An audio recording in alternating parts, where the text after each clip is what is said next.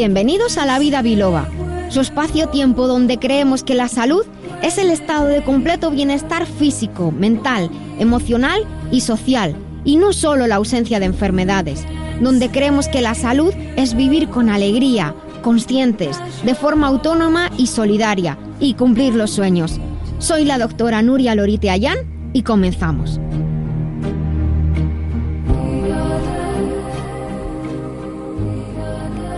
Muy buenos días queridos oyentes, muy buenos días queridos todos y bienvenidos un sábado más a esta su casa. Estamos en Libertad FM y comenzamos una mañana de la vida biloba, una mañana para aprender a vivir, a ser más saludables, más felices, a cuidarnos mejor y bueno, también admirar los milagros de la vida. Curiosamente, en situaciones complicadas, a veces pues por el clima, a veces por otro tipo de circunstancias como la salud, el trabajo o esas tontas regañinas que tenemos con las personas, pues nos hundimos a veces en la más absoluta de las miserias. Pero podemos salir adelante y podemos salir adelante solos, desde luego, cuesta un poquito más y es un poco mejor y más fácil si lo hacemos acompañados. Por eso estamos aquí. También quizás si estás pasando hoy un día pachucho, quizá porque está nublado y te encuentras mal o porque has tenido algún problema con tanta lluvia o sabe Dios quién, pues estamos aquí para acompañarte y para hacerte esta mañana un poquito mejor. Además, luego si quieres, pues puedes escuchar los demás programas que están en el podcast, este podcast de salud, de bienestar y felicidad que puedes encontrar en la web lavidabiloba.com. Os damos las gracias desde ya a todos los que nos escucháis en directo, en streaming y también a través del podcast, sea cual sea la hora o el día. Y también muchas gracias por compartir el saber, la cultura y el bienestar. Y les voy a contar de qué vamos a hablar hoy. En primer lugar, damos las gracias a nuestro técnico Dani Blanco que está ahí al otro lado del cristal haciendo que esto sea posible. Les voy a comentar, pues justo los temas que tenemos preparados para hoy. Como saben siempre, ya nuestros asiduos oyentes, tenemos una escaleta y luego a veces nos la saltamos a la torera. Pero bueno, de momento tenemos tema. En las píldoras saludables, hoy vamos a tratar sobre el lupus, una enfermedad no muy conocida. Vamos a explicarla y vamos a hablar de algunos ayudantes que, uh, nutrientes que pueden a ayudar a las personas con lupus. En la despensa que compensa hoy la vamos a abrir para hablar sobre las lentejas, ahí tan simples, tan ricas, tan nutritivas. Comenzamos estas en la sección de viajes y de té para emocionarte y cuidarte y hoy con Tedemekun nos vamos a ir a Tanzania. Lo vamos a hacer de la mano del doctor Benigno Horna. Buenos días, Benigno. ¿Qué tal? Buenos días, Nuria. Pues has venido muy guapo y además haces juego con el té.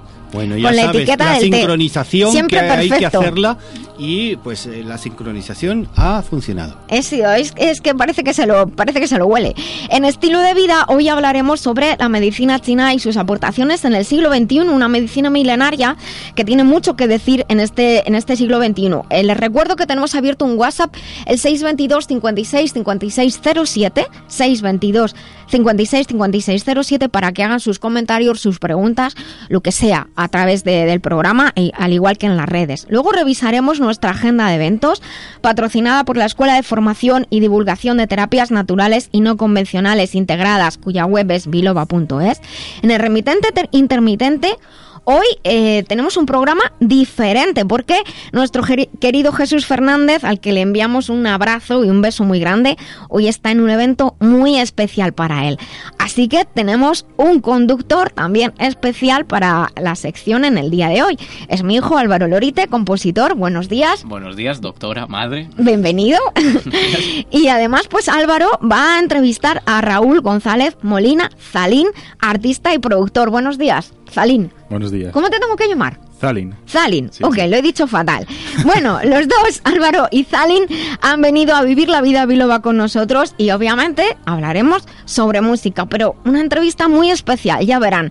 También hablaremos sobre cuidados de salud, consejos para el bienestar y para la vida diaria, dando cabida a sus consultas y desde ya pues les agradecemos pues ese tiempo que se toman en enviar las consultas con todos los datos para poder ayudarles mejor. Les recuerdo siempre que tienen los episodios eh, grabados junto con información extra en la web lavidabiloba.com y estamos en las redes, en Facebook y en Twitter, donde nos llamamos arroba lavidabiloba. Llama a la vida biloba, que con rigor y con humor te te ayuda la doctora a que te encuentres mejor. Sea un dolor engorroso o un simple ataque de tos, 915757798 o 915757232.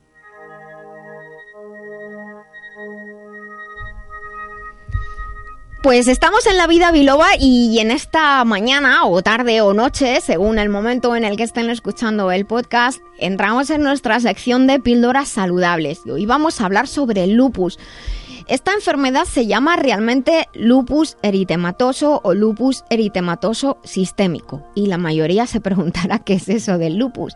Pues les voy a contar. Su nombre lupus en latín significa lobo. Las primeras referencias a la enfermedad aparecen en el siglo X y, y creía que se parecía porque se parecía a las consecuencias de la mordedura de un lobo, por eso se le dio este nombre. Con el paso de los siglos, los historiadores de las enfermedades se dieron cuenta desde que, que desde que hay registros se llamaba lupus a varias afecciones que tuvieran úlceras en las piernas, sea lo que fuere, por ejemplo la tuberculosis, el cáncer de piel que ya existía o cualquier consecuencia de mordeduras de animales, cualquier cosa lo que se pareciera lo llamaban lupus. El lupus puede manifestarse con una amplia variedad de síntomas, además en casi cualquier parte del cuerpo, incluyendo la piel, las articulaciones, por ejemplo, con artritis, en el corazón, en el cerebro, en los riñones.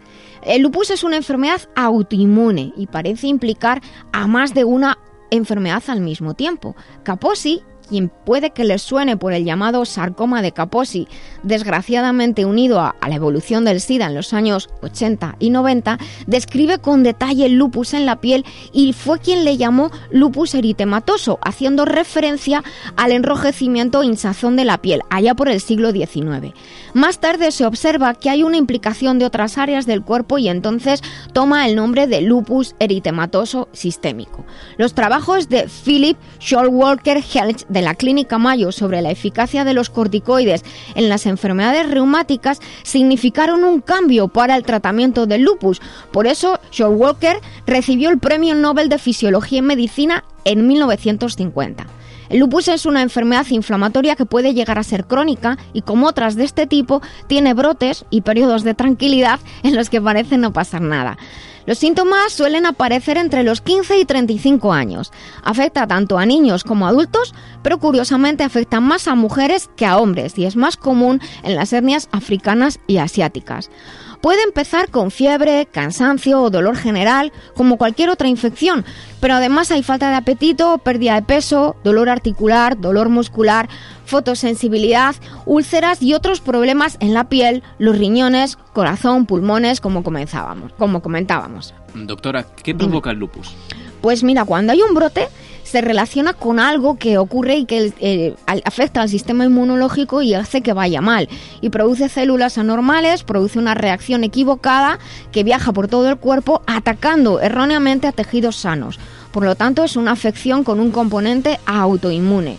Realmente no está claro qué causa la afección, aunque también el factor hereditario, las hormonas sexuales como los estrógenos o ciertas infecciones pueden desempeñar un papel importante.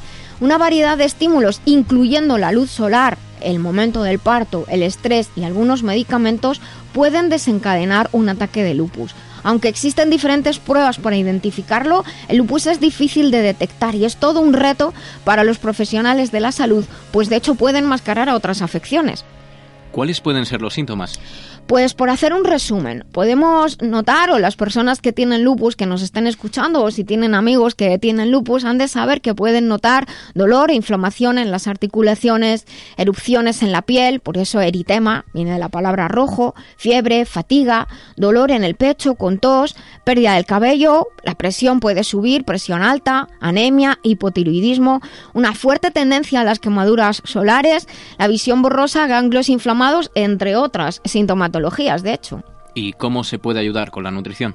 Pues existen complementos alimenticios que pretenden ayudar a largo plazo a ralentizar la progresión de la enfermedad y disminuir en la medida de lo posible la necesidad de medicamentos convencionales que normalmente siempre suelen ser necesarios. Pero es muy importante que siempre vayan recomendados por un profesional de la salud y que además individualicen las recomendaciones. Vamos a ver algunos cuantos.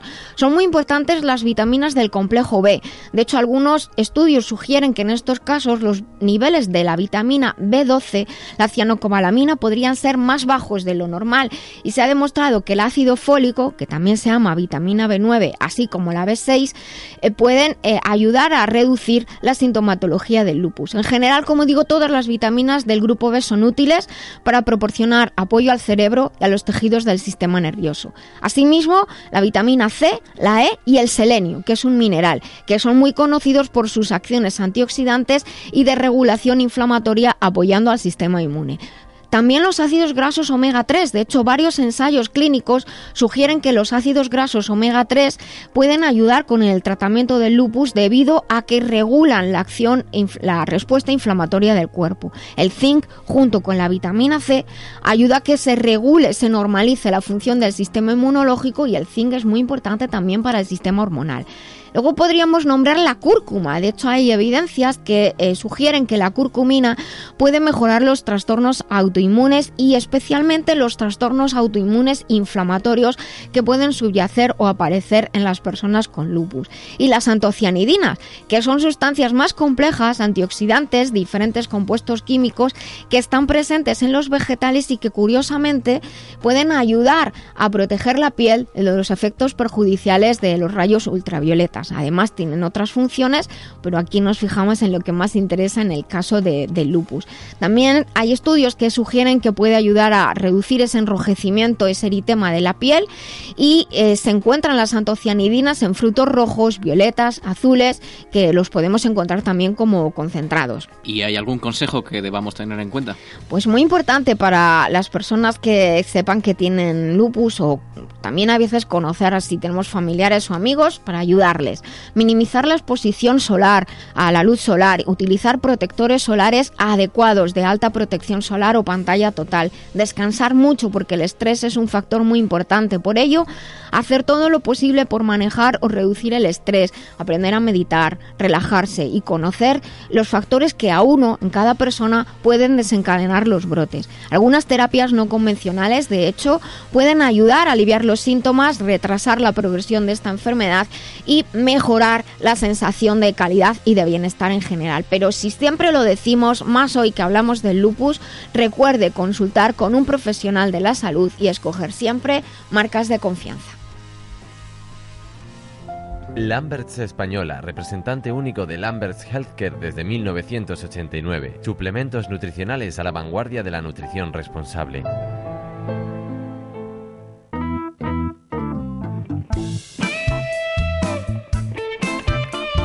Y continuamos aquí en La Vida Biloba y es el momento con esta música y a esta hora, que en directo son las 12 y 18, no sabemos qué hora es cuando nos estén escuchando, si están en el podcast, son las 11 y 18 en las Islas Canarias. Les recuerdo que nos pueden escuchar en directo en Libertad FM, en streaming, tienen los accesos en la web lavidabiloa.com y que también pueden venir como invitados a, este programa. Nos solicitan venir a través del WhatsApp 622 56 56 07 o por un correo a través de la web. Hoy ha venido Francisco Fernández. Buenos días, Francisco. Hola, buenos días. Que estuvo los otros días con nosotros y ha venido también a, a bueno, pues a, se lo pasó bien, se conoce y ha vuelto.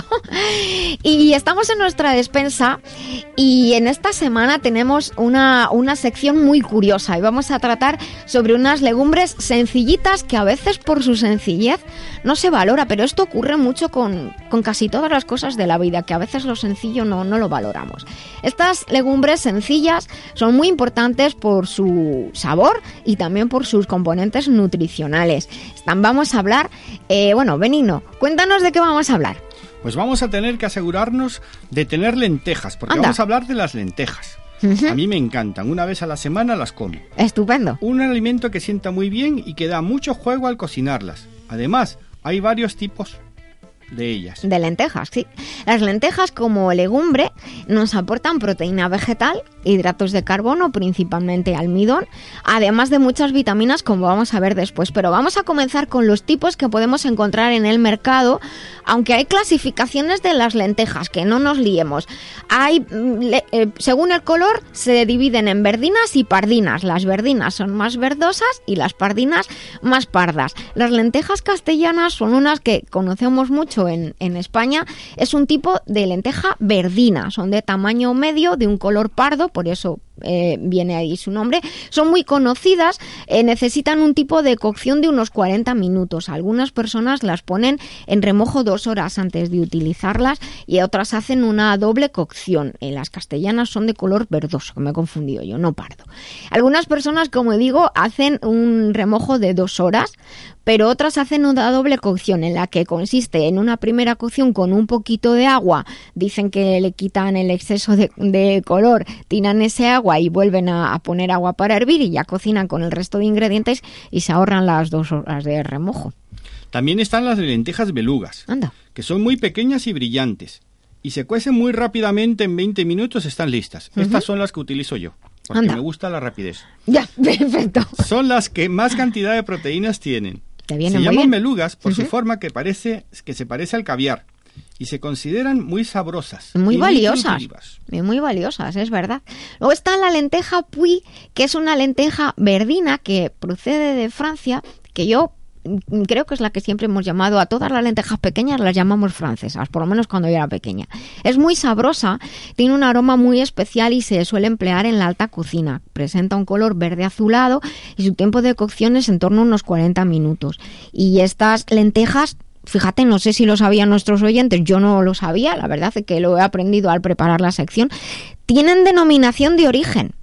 Em, y luego hay muchas personas que llaman lenteja pardina solo justo a un tipo de lenteja marrón, pero tiene un albumen, la parte interna es amarillo con un tamaño entre 3 y 5 milímetros, que es la que también se llama lenteja franciscana. En, digamos que al contrario de la castellana es verdina y la franciscana y pardina es como que mucha gente en la pardina la, lo llama solo a la franciscana y otras pardinas a todos. Estoy haciendo un lío, pero es así. Últimamente encontramos también lentejas rojas, más bien anaranjadas, que se cuecen enseguida. Y no es raro que al cocinar está la, eh, está la lenteja por un lado y el pellejo por otro. Es verdad. Por eso va muy bien para cremas o purés, muy suaves. Otra forma de comer lentejas. Hay que decir que la lenteja se encuentra distintas variedades por todo el mundo. Hemos mencionado las más comunes en España y en Europa. Vamos a por sus propiedades, benignos, cuéntanos. Las, lentejas, al igual que todas las legumbres, son muy ricas en nutrientes. Son una gran fuente de proteínas, hidratos de carbono y micronutrientes. Son muy ricas en vitaminas, sobre todo del grupo B, destacando la B1, la B2, la B3 y la B6. Eso es perfecto. También son muy ricas en minerales, entre ellos potasio, fósforo, calcio, hierro, como todo el mundo sabe, pero también en magnesio y el sodio. El hierro no se asimila tan bien como parece. Para mejorar la absorción del hierro hay que cocer las lentejas muy bien y en un medio ácido, como por ejemplo añadir un poquito de vinagre cuando ya las hemos servido, puesto que se necesita esa leve acidez para que el hierro pueda asimilarse, así como librarse de los fitatos a los que va unido. O también hay otro truco que es tomar después, justo inmediatamente después de las lentejas, fruta con vitamina C, como por ejemplo los cítricos. Bueno, pues muy bien. Ya saben, cocerlas bien y añadir, como hemos dicho, un poquito de vinagre limón o comer fruta tras ellas, a su gusto.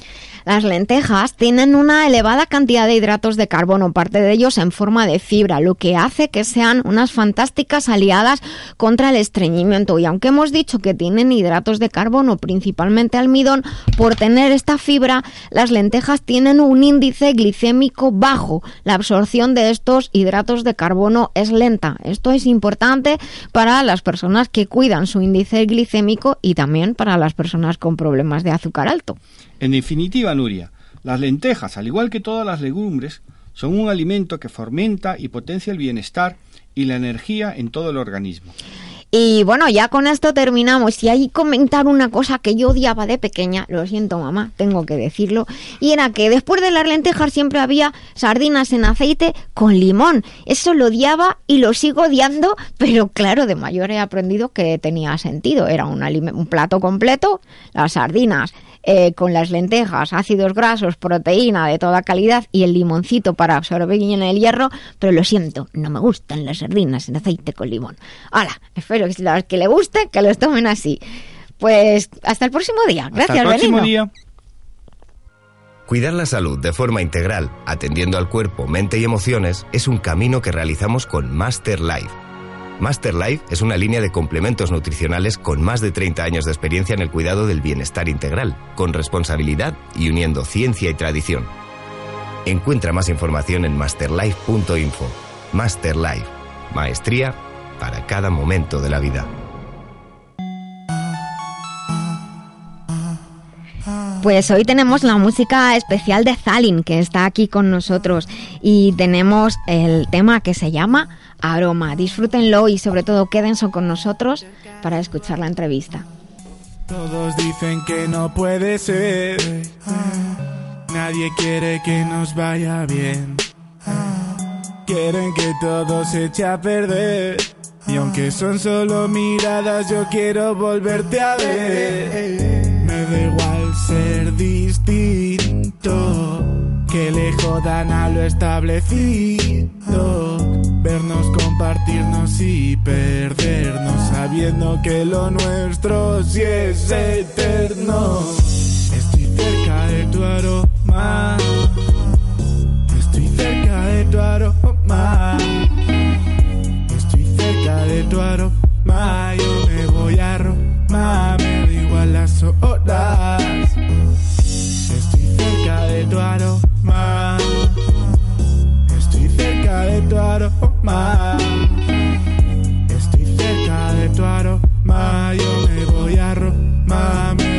Las horas.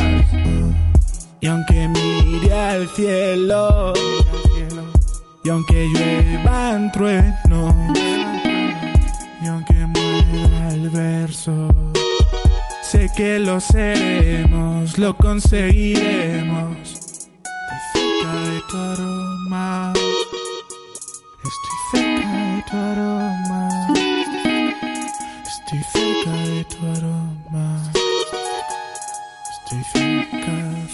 Cerca. Estoy cerca de tu aroma. Estoy cerca de tu aroma. Estoy cerca de tu aroma. Yo me voy a Roma. Me da igual las horas. Estoy cerca de tu aroma. Estoy cerca de tu aroma. Estoy cerca de tu aroma. Yo Roma. Me da igual las horas. Suenan trompetas en el funeral. Todos creen que no voy a llorar. Creen que ser fuerte es saber golpear. Teniendo alma poco vamos a lograr.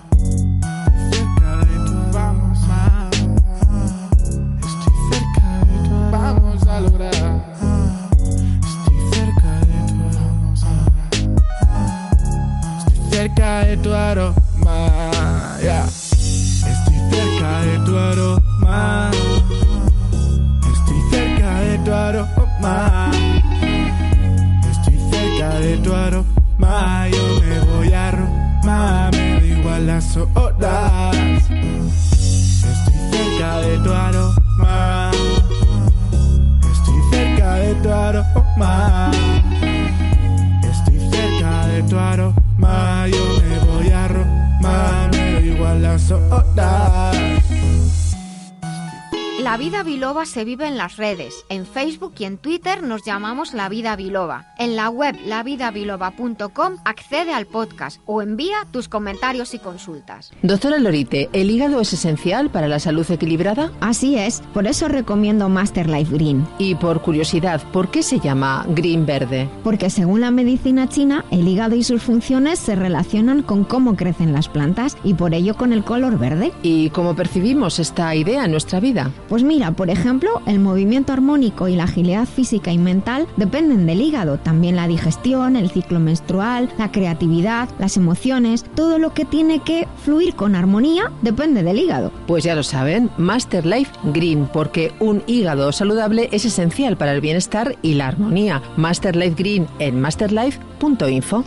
Master Life, maestría para cada momento de la vida. Sabemos lo que somos, pero no lo que podemos ser. Utilizando la MHRP se pueden movilizar recursos y comprender que lo importante no es lo que te pasa, sino lo que tú haces con lo que te pasa. Fórmate con el Instituto de Terapia Integral MHRP o solicita terapia personal con el Dr. Benigno Horna, antropólogo y doctor en hipnoterapia, creador del MHRP. Visita la web benignohorna.com. El poder de decidir es el poder de cambiar.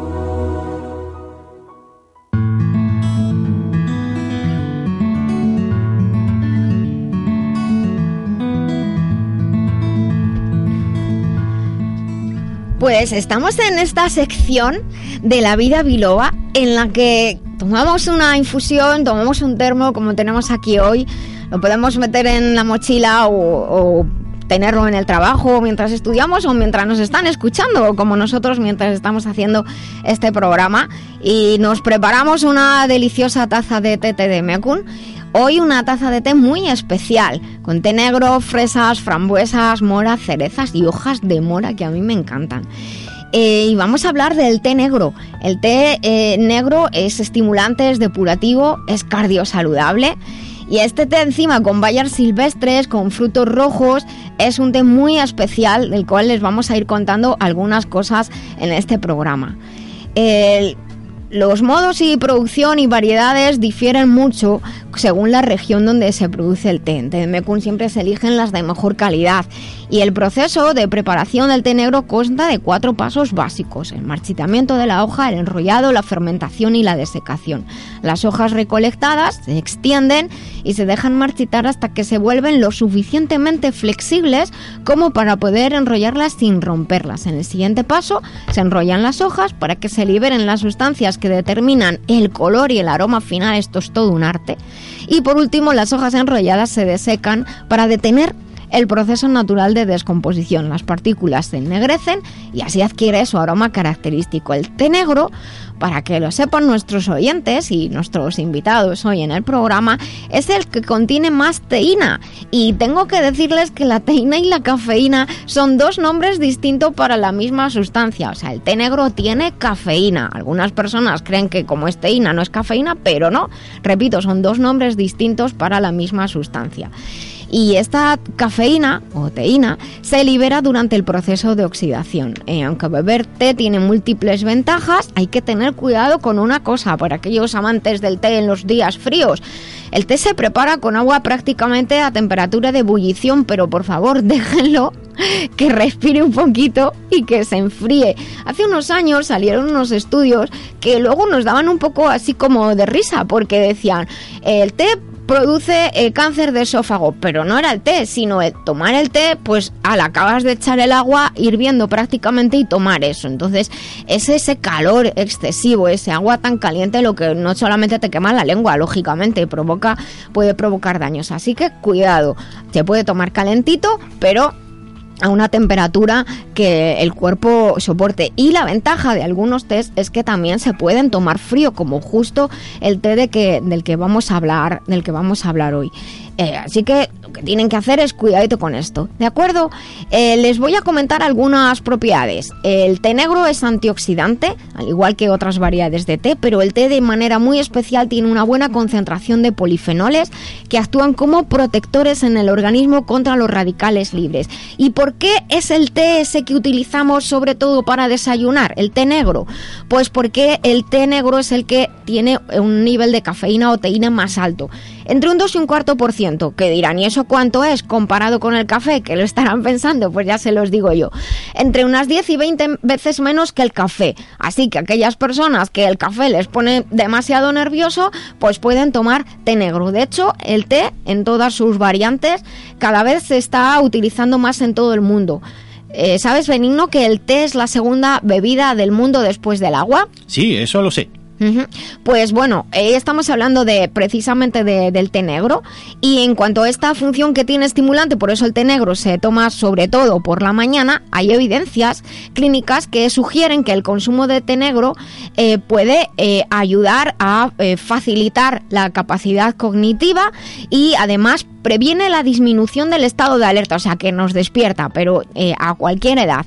Y es muy importante también para tanto personas sanas como personas que tengan algún problemilla, siempre y cuando no tengan a cero cero lo del tema de, la, de la cafeína. Pero hoy estamos hablando de un té muy especial que hemos dicho té negro con fresa, con frambuesa, mora, cereza, hojas de mora, lo tenemos puesto en nuestra página de Facebook y se llama Tanzania. Y Benigno, que has venido además vestido de, la etiqueta de, Tanzania, ¿por qué has elegido este té? ¿Por qué lo has elegido tú? Porque eh, en África es el que tomo siempre al desayunar, eh, acompañado de un Spanish omelette. No, no, por Dios, que se llama así, se llama Spanish Omelette. Pero es igual que la nuestra de aquella no tiene manera. Nada que ver. ahí le tienen, le, le, ponen cantidad de cosas. Mejor no preguntes de qué va y eh, cualquier eh, cosa que huele, de qué va. o sea, eh, que huele se le llama chicken, ¿vale? Entonces, una buena Spanish omelette y un té verde te aseguro que puedes pasar 5 o 6 horas sin tener ninguna sensación de querer comer. Cansancio, pero el té negro más, porque el té negro tiene más cafeína que el, que el té verde. Entonces... Y he elegido Tanzania porque Tanzania es un país que surgió bajo la partición, Inglaterra, o sea, perdón, Gran Bretaña y Alemania se dividieron porque eran primos los, los, los, reyes de, ingleses y demás, hmm. y cada uno eh, tuvo un monte, Monte Kenia en, en ah. Kenia y el Masai Mara, y en cambio en Tanzania fue el Serengeti y sobre todo el Kilimanjaro. El Kilimanjaro, por favor, aquel que quiera hacer senderismo, que quiera eh, poder hacer algo diferente, que vaya a hacer un recorrido, un senderismo hacia el, al, Kilimanjaro. Por lo menos una vez en la vida. Merece la pena, o sea, es una de las mejores experiencias que hay. Y además normalmente no está eh, nublado, o sea, que, puedes ver ah. bastante. Entonces, el, otro problema que hubo cuando se dividieron los dos países es que Zanzíbar es una isla. Zanzíbar estaba muy, muy, muy, muy desarrollado. En cambio, en lo que es eh, Tanzania continental no había nada, quitando eh, la ciudad de Arusa, donde la gente va para poder ir al Kilimanjaro o hacer eh, safaris fotográficos al, Masai Mara, perdón, al, Serengeti. Y actualmente Tanzania cómo, cómo está como, como país? Está eh, eh, todo esto de los safaris fotográficos y hay mucha gente que está en contra de eso, pero pero está está bien cuidada. Eh, ¿cómo, ¿Cómo está? mira, los, los mejores safaris fotográficos que existen en África están se contratan en, en, Sudáfrica y los hace un español. Fíjate tú qué cosa. Pedro Queipo de Llano, que es íntimo amigo mío. Bueno, íntimo Oye, saludos. Eh, no nos vemos muchísimo porque él está en, esta parte. Entonces, yo me ofrecí para ir de voluntario de, ¿cómo se llama esto? Los que llevan los bultos, o sea, de... Maletero. Sí, más o menos de maletero, ¿no? Como Entonces, Sí, sí, sí, sí, más o menos, ¿eh? Porque realmente es fabuloso. Entonces, Tanzania, fíjate, eh, eh, son muy diferentes hablan suajili los dos, pero el 90% de los keniatas son católicos y en cambio en Tanzania son musulmanes. Y Zanzíbar es una isla que merece la pena, sobre todo Stone City, porque tiene una peculiaridad, que cuando a las seis y media se empieza a hacer de noche, se va la luz. Pero, ¿por qué? Todos los días. ¿Por qué? Porque así se ahorran energía. Entonces, ¿qué pasa? Que los hoteles más o menos tienen sus, sus aparatitos de luz, los restaurantes ya están adaptados a esto y realmente... O cuando- sea, que a dormir todos o lo que no, sea. la gente no, no, o sea, los niños sobre todo.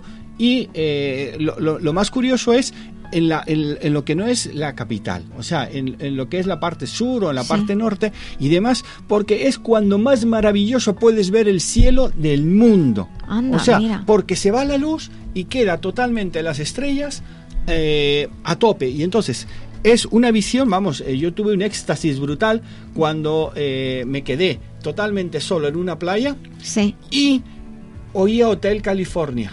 Oye. O sea, eso es una de las mayores experiencias de, de mi vida. Yo le daba gracias pero, a Dios. pero, ¿y quién puso la, la canción? Yo llevaba Hotel California en, Ah. mi, en mi iPod. Yo tenía iPhone en aquella época, ¿vale? Sí. Y realmente ver las estrellas en, en aquel momento. ¿Qué pasó al día siguiente? Me tomé un té verde, perdón, un té negro. Y el de Tedemecum, la ventaja que tiene es el sabor.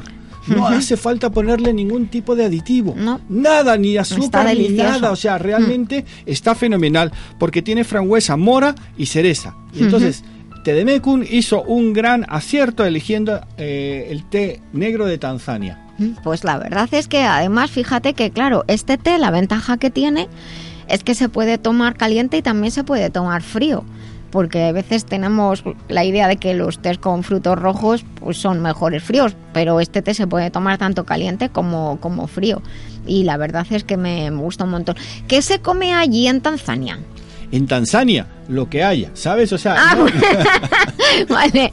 mejor no preguntar. O sea, eh, hay mucha verdura, hay mucha, eh, perdón, mucha fruta, no, mucha verdura. Hmm. Eh, yo normalmente cuando viajo en estos países jamás pregunto lo que como. Porque lo- no, no puedes, o sea, o, o comes esto o no. Porque, por Sí. ejemplo, en Dar es Salaam, que es la capital de, de- de Tanzania, pues sí, tienes algún Burger King, bueno, no, Burger King, no McDonald's o cosas Sí. estas, pero las, las especies son muy, muy, están muy bien consideradas. Sí. Entonces, eh, em, la, comida es muy, muy dispersa. No te puedo decir los ingredientes porque es Vale, que los vale. No es como en Asia, que en Asia lo que te hacen es que te sacan la foto del plato y así tú ves la, la foto del plato, te gusta y- y ya está. Ah, mira, qué gracia. Bueno, eso no lo tienes que contar otro día.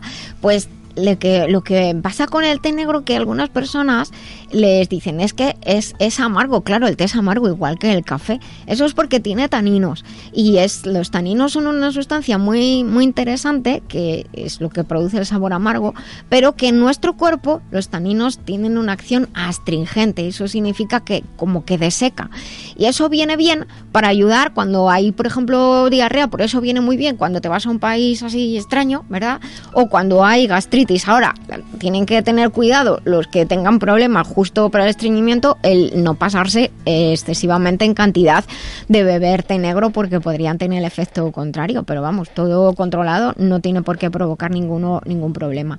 Eh, como este té negro es más fuerte que otros, es más intenso, en el episodio pasado, que invento a que recuperen el episodio 140 de la vida biloba, justo hablamos de que las personas que tengan anemia o estén tomando suplementos de hierro, lo que tienen que hacer es separar, si les gusta tomar té, no tomarlo al mismo tiempo con, con el hierro. Y lógicamente con el té negro, más cuidadito, pues precisamente porque es más, es más intenso.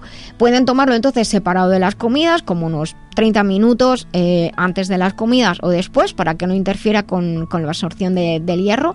El té negro también es un importante diurético, ayuda a la eliminación de líquidos del, del organismo y es saciante y bajo en calorías. El té negro se puede tomar frí- eh, frío o caliente y además de que aporta esa sensación de, estímulo, eh, por eso quiero decir, precisamente lo utilizan muchos deportistas. Y sabes que con el té este de Tanzania me han contado que se preparan los batidos para, para el gimnasio.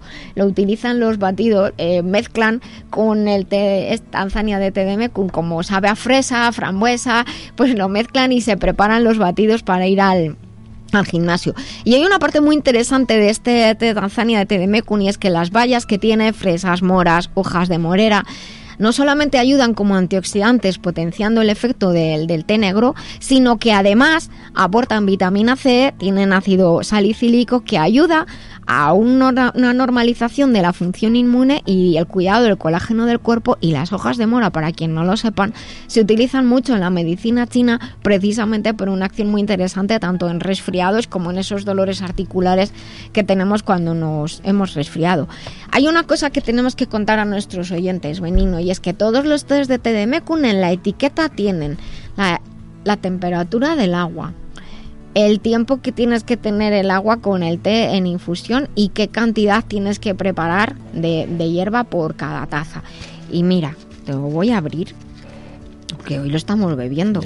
Mientras hay una cosa que me gustaría decir. Dime, yo descubrí que en Zanzíbar, concretamente, cuando yo tenía muchos gases, eh, cuando tú vas a un restaurante y eres el primero, te acogen genial. O sea, eh, viene el dueño, te recibe, entonces le digo, yo he ido a la farmacia porque tengo gases. Dice, nosotros no padecemos de gases. Y digo, ¿por qué? Entonces llama a uno que estaba en la cocina, viene un tipo ahí como de dos metros y le dice, oye, le habla y le, eh, supuse que le dijo, ¿Cómo expulsamos los gases? Mira, empezó a eruptar y a echarte pelos y yo aprendí que a partir de ese momento, oye, a todo mundo una de las recetas así mejores que yo les digo cuando tengan gases es échate pedos y sobre todo erupta. Y realmente Creo que solamente en dos ocasiones, desde el 2012 ahora, yo he tenido que ir a la farmacia a pedir para... Eh, bueno, lo que pasa es que ahí a veces es una cuestión... Es por la comida, tú me has preguntado. Eh, la comida, fíjate, me has pillado en blanco, porque realmente yo no recuerdo jamás lo que como. Bueno, a lo mejor son las, las especias que se utilizan generalmente, ayudan a eliminar los gases. Yo me lo pasé en Zanzíbar, que no tiene nada que ver con Tanzania, aunque pertenezca a Tanzania. De hecho, cuando tú entras en Zanzíbar tienes que enseñar el pasaporte. o ah, sea, es absolutamente independiente. Entonces, Zanzíbar es una de las ciudades más antiguas de África, probablemente de las más antiguas si nos olvidamos de Egipto y el norte de África, ¿no? Entonces, realmente, Zanzíbar, eh, lo curioso es que eh, hubo una empresa, Aire Europa, que entrenó a los eh, guías turísticos para hablar. Y cuando tú ibas hablando por allí, te sale un montón de, de para decirte, hola, que yo hablo español, qué ah, tal, qué tal, qué tal. Y pregunté, dice, no, es que antes había vuelo, eh, pues, no sé si era una vez a la semana y demás. Os recomiendo el té verde de Tedemecum de Tanzania y sobre todo, por té negro, favor, eh, negro, este perdón, negro. El té negro, ya sabes que yo soy muy adicto al té negro,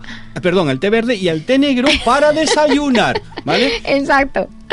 Bueno, pues continuamos con nuestro programa. Recuerden, tienen una web tdmecon.com donde pueden encontrar una amplia variedad de test de infusiones, cada uno con un nombre de una ciudad maravillosa y que gracias a Tdmecon estamos haciendo unos viajes impresionantes y gracias a los conocimientos de nuestro antropólogo, el doctor Benin Norna. Continuamos.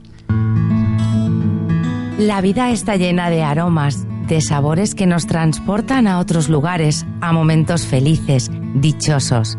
Una deliciosa taza de té en las manos crea una ocasión perfecta. Tedemecum te ofrece la más exquisita selección de tés. Elige entre nuestras variedades. Elige en Tedemecum la mejor calidad de tés, infusiones, ecológicos, gourmet. Tedemecum, una efusión de vivencias saludables en tedemecum.com. Disfruta de tu taza de té Tedemecum y sé feliz. En tedemecum.com.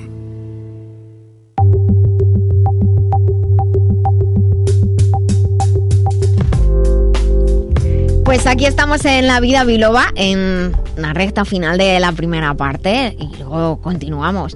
Y en esta sección de, estilo de vida, pues solemos tratar temas que, que, nos ayudan a, pues, temas de lo más variados, pero que nos ayudan, como es el fin de este programa, pues a ser más saludables, a vivir la vida de la mejor manera posible y desde luego una gran parte de nuestro bienestar, por lo menos en la filosofía de todos los que hacemos este programa, es, es el conocimiento, es, es la cultura. Y ayer, concretamente, hablando de conocimiento y cultura, eh, tuvo lugar una de las sesiones dentro de un en la Universidad Alfonso X el Sabio. hay un evento de, con varias sesiones que se está realizando para consolidar a la, la comunidad asiática en, en, nuestro país, organizada por la Fundación One Asia. Y ayer, pues, tuve el honor de impartir una conferencia. Eh, sobre medicina tradicional china. Y claro, la verdad es que cuando hablas sobre medicina china para, para personas que no son profesionales de la salud, pues te encuentras eh, en una situación eh, muy delicada y muy bonita al mismo tiempo, porque para muchas personas quizás ayer fue la primera vez que oyeron hablar de medicina china y además eh, pues escogí un tema que eran qué aspectos hay destacados de la medicina china, por qué destaca, qué características tiene y cómo una tradición milenaria eh, influye o puede influir, ayudarnos en, este siglo XXI en el que estamos viviendo. Siempre es muy interesante compartir con personas, como digo, que en principio nada tienen que ver con el cuidado de, de la salud, pero no nos olvidemos de que para mí, al menos eso es lo que tengo siempre en mente en este tipo de conferencias, al igual que en este programa en la vida biloba, que los primeros responsables de nuestra salud somos nosotros. Tenemos que intentar hacer todo lo posible por mantenernos bien y como decimos al inicio de nuestro programa, recordar que la salud es bienestar físico, mental, emocional y social. No sé si vosotros tenéis alguna curiosidad, algo que, que os gustaría saber sobre la medicina china. Es que la medicina china, según tengo entendido, es preventiva, a la, a, la diferencia de la medicina occidental que es curativa. O sea, entonces, la mente aquí ejerce un papel sumamente importante porque es cuerpo, mente, alma. Hmm. Entonces, supongo que habría muchos filósofos, o ahora que la filosofía, a Dios gracias, vuelve a estudiarse... Sí, eso tenemos que celebrarlo, que la filosofía es una asignatura obligatoria. Pues no es que sea una medicina quizás nuestros oyentes puede dar lugar a confusión la medicina china que sea una medicina primero preventiva. lo que ocurre es que la idea de toda la filosofía de cuidado es primero prevenir, o sea, ese, ese aforismo hipocrático prevenir antes que curar eh, está llevado a la realidad. Entonces es una cultura, es la y digamos que protegida o así sustentada por la medicina china, en las que se incluyen muchas maneras de cuidarse, la que te cuidas para no estar mal, no cuando estás mal. Por eso es verdad que claro que la medicina que vivimos actualmente o la asociación que nosotros tenemos y desgraciadamente hacia la medicina es eh, utilizo algo cuando me pasa algo. Que pocas personas van a un médico, sea cual sea el, tipo de, de medicina que haga, solo para decir, oye, quiero ver qué tal estoy aunque no me pasa nada. Esa parte de prevención no la tenemos muy integrada, por mucho que además, pues desde los gobiernos, desde las instituciones, nos lo dicen. Trabajamos los profesionales de la salud para intentar concienciar de que lo más importante realmente es prevenir y desde que se es joven. No hay que esperar a ser mayor para empezar a decir, bueno, a partir de los 50 empieza a pasar no sé qué, a los 40 no sé cuántos, no. La, el futuro lo estamos creando desde niños. Entonces, hay una, hay un, en la medicina china, por eso se dice, cuando se define la medicina china, se dice, es un sistema terapéutico para prevenir y recuperar la salud. Se dice así, pero primero prevenir es, es muy importante. Lo he comentado algunas otras veces que en la China antigua había un, algo muy cruel, por otra parte a mí me parece muy cruel porque claro, hay muchos factores que, que, intervienen en la salud, que la función del médico no era tratar a los pacientes, no era solo tratar a los pacientes, es una manera de hablar, sino que era cuidar de las personas para que no enfermaran. Y cuando algún paciente se moría, le ponían un farol rojo en la puerta, que aquello era terrorífico, pero claro, no depende todo del profesional. Hay otros muchos factores que, pueden intervenir en, en, la salud, pues una epidemia, una catástrofe, una mordedura de un animal. Hay muchas cosas que intervienen, pero es verdad, la, la prevención es importantísimo. Y lo que has dicho, Benigno, esa integración del cuerpo, de la mente y la parte emocional. Pues fíjate, como antropólogo, tú imagínate que vas a dos sitios, a dos consultas, ¿no? Para, Vamos hmm. a ponerlo occidentalizado. Hay una que está llena y la otra vacía. ¿A cuál irías tú? Hombre, la nuestra a la vacía. Yo iría a la vacía. ¿Por qué? Porque no tiene no tiene pacientes que estén enfermos, o sea, no, no va de risa, o sea, es, es tiene su, su gran lógica. Eh, por ejemplo, en la acupuntura, que es una gran parte, los acupuntores se tenían que poner las agujas ellos mismos para poder saber dónde y, los efectos. tener la experiencia, claro. Entonces, realmente es un chiste, pero real. es un chiste real. Si tú vas a China y ves dos sitios eh, donde hay una gran cola y otra donde no hay cola, yo iría siempre a la que no hay cola. Bueno, es, es, un, es así Es- como una situación muy radical, Pero es una ponerle un manera... poco de humor. Exacto, es una manera de explicar que, que la prevención es muy importante.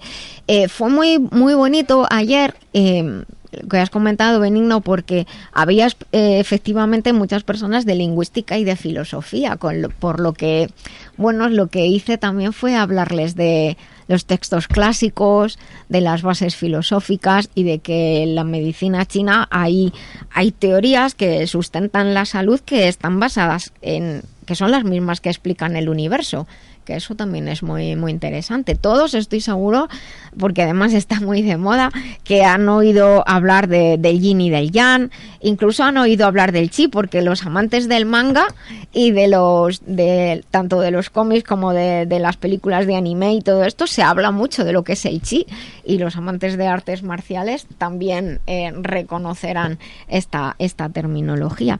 De la teoría de yin y yang es una teoría eh, muy simple y muy compleja al mismo tiempo, que lo que hace es dividir todo lo que existe en, en polaridades polaridades que al mismo tiempo son, son complementarias. Y había hablamos también de los textos clásicos porque es muy curioso. Para algunas personas dicen, bueno, ¿cómo puede ser que todavía se basen en textos tan antiguos? Eso se dice por ignorancia. Porque si un texto antiguo se sigue editando hoy, sigue siendo útil, ¿será que es bueno? Digo yo. Hay, no es por nada, pero hay textos antiquísimos que tenemos y que son los más vendidos del mundo y, y nadie se los cuestiona. Otra pregunta, las edades de los participantes. Pues eh, yo me esperaba que iba a haber alumnos, pues sí, jóvenes como los que tenemos aquí en el estudio, el de, haciendo un grado y, la verdad es que me sorprendí mucho porque había, claro, había alumnos en, en edades de hacer un grado, pero había muchas personas ya eh, adultos de, de, edad y además con profesiones y, y, formaciones muy, muy dispares y creo que fue muy enriquecedor. De hecho, yo eh, comenté era ayer hacía muy mal día, o sea que ya el hecho de estar allí, había alumnos presenciales y alumnos online. Eh, la pena es que a los alumnos online pues los saludas pero no, no, los ves, no puedo decir sobre ellos.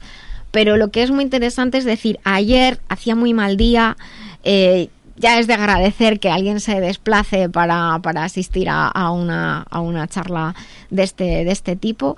Y sí que es cierto que les dije, pues miren, los que estamos aquí es por algo. Y, y, cuando tenemos ciertas informaciones, a veces, no en, no en el momento, pero quizás a futuro, se acuerden de algo que les he dicho hoy y puede cambiar la vida o ayudarles. Y hubo una persona en concreto que me comentó y me hizo especial ilusión que, bueno, dio las gracias en público, pero luego me dijo eh, en particular que yo hablé del Feng Shui porque la gente se piensa que el feng shui es cambiar dos cositas, dos tonterías en tu despacho y ya está, pero no, el feng shui está basado en la astronomía y, en, y realmente es una, es una ciencia muy, muy compleja. Y este hombre me dijo que era, era paisajista y había aprendido de una persona que a su vez había aprendido de su abuelo que conocía muy bien el feng shui y entonces su profesión se basaba en, en el, era paisajista y se basaba en el feng shui. Y dice, hace 20 años que no veo a mi maestro y mañana voy a ir. Así que mira, solamente por eso... Pues sincronización también. Sí, sí, ha merecido, ha merecido la pena. Y bueno, pues... Eh, también comentarles que, que, la medicina la medicina china pues es una filosofía de vida también muchas personas conocen las artes marciales pero muchas personas conocen el tai chi y el qigong que no es una parte de hecho de, de, que sustenta el sistema terapéutico aquí en, las ciudades. Cada vez más personas en los jardines salen a hacer tai chi. El qigong es un poquito más de otro nivel más alto que, el tai chi. Y de hecho los amantes de las artes marciales lo conocen muy bien porque fíjate que fue un médico chino que se llama Hua Tuo que fue el que inventó los estilos digamos sería la lucha la palabra adecuada, los estilos de artes marciales. Y fue además también quien inventó la anestesia acupuntural. Que curioso, un nombre muy, muy brillante hace montones de, de miles de años, la verdad.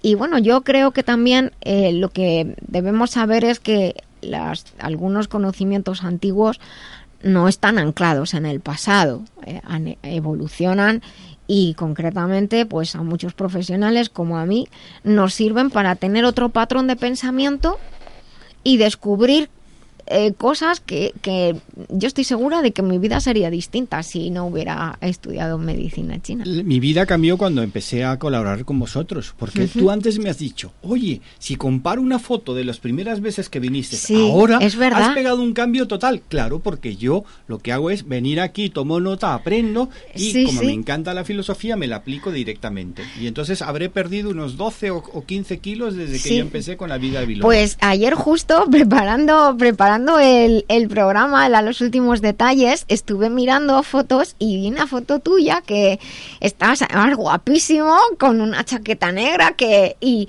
y dije, madre mía, Benino, ¿cómo, cómo ha cambiado? ¿Te, te sienta bien la vida biloba? Mucho más joven. Más energético. Estoy preparando el, el, triatlón y más ¿Es verdad? ¿Se está preparando un triatlón? Sí, sí. Cuéntales cómo lo estás haciendo. Pues mira, eh, me he hecho un recorrido en mi casa. O sea, en, en, mi propia casa, desde que entras en la del pasillo, eh, por, por, el pasillo el salón y entonces pongo la mesa y así doy la vuelta. Y yo tengo un recorrido, me puedo hacer, eh, pero lo que pasa es que es más fácil correr en casa, dentro de casa, que en salir porque no hay cuestas. Entonces es mucho más fácil, ¿por qué? Porque voy oyendo música, voy pensando en otras cosas. Entonces ahí yo tengo el, el tema todos los días de 6,5 kilómetros a 10 kilómetros corriendo o caminando. Bueno, yo la verdad es que tengo la sensación de que si pudiera haber venido por un agujerito corriendo en su casa, tenía que tener carril hecho en el suelo. Pero me acuerdo de esas películas de cuando en las celdas corren y tú más o menos que lo mismo, pero estás en tu casa. Bueno, eh, vienen las noticias, sigan con nosotros aquí en La Vida Biloba en Libertad FM. Les esperamos en unos minutos. Vuelvan que paso lista. Haz con nosotros la vida biloba porque nosotros la hacemos para ti, en Libertad FM. ¿Quieres saber más sobre la vida biloba o sobre la doctora Nuria Lorite? Visita lavidabiloba.com. Escribe, comenta, participa. ¿Buscas formarte en salud integral e integrada? Te presentamos una de las escuelas más prestigiosas con reconocimiento internacional, la Escuela Biloba, fundada por la doctora Nuria Lorite Ayán, porque gracias a su rigor, calidad de investigación, ha obtenido el aval de numerosas universidades nacionales e internacionales. Biloba establece puentes entre diferentes concepciones de la salud y de la enfermedad. Te ayuda a optimizar tu esfuerzo y formación. Somos pioneros y expertos en los nuevos sistemas de formación, con todo el apoyo personal y tecnológico para ti. Estamos siempre con contigo. Déjate contagiar de nuestro amor y pasión por la salud y el conocimiento. Biloba es tu escuela. Visita www.biloba.es.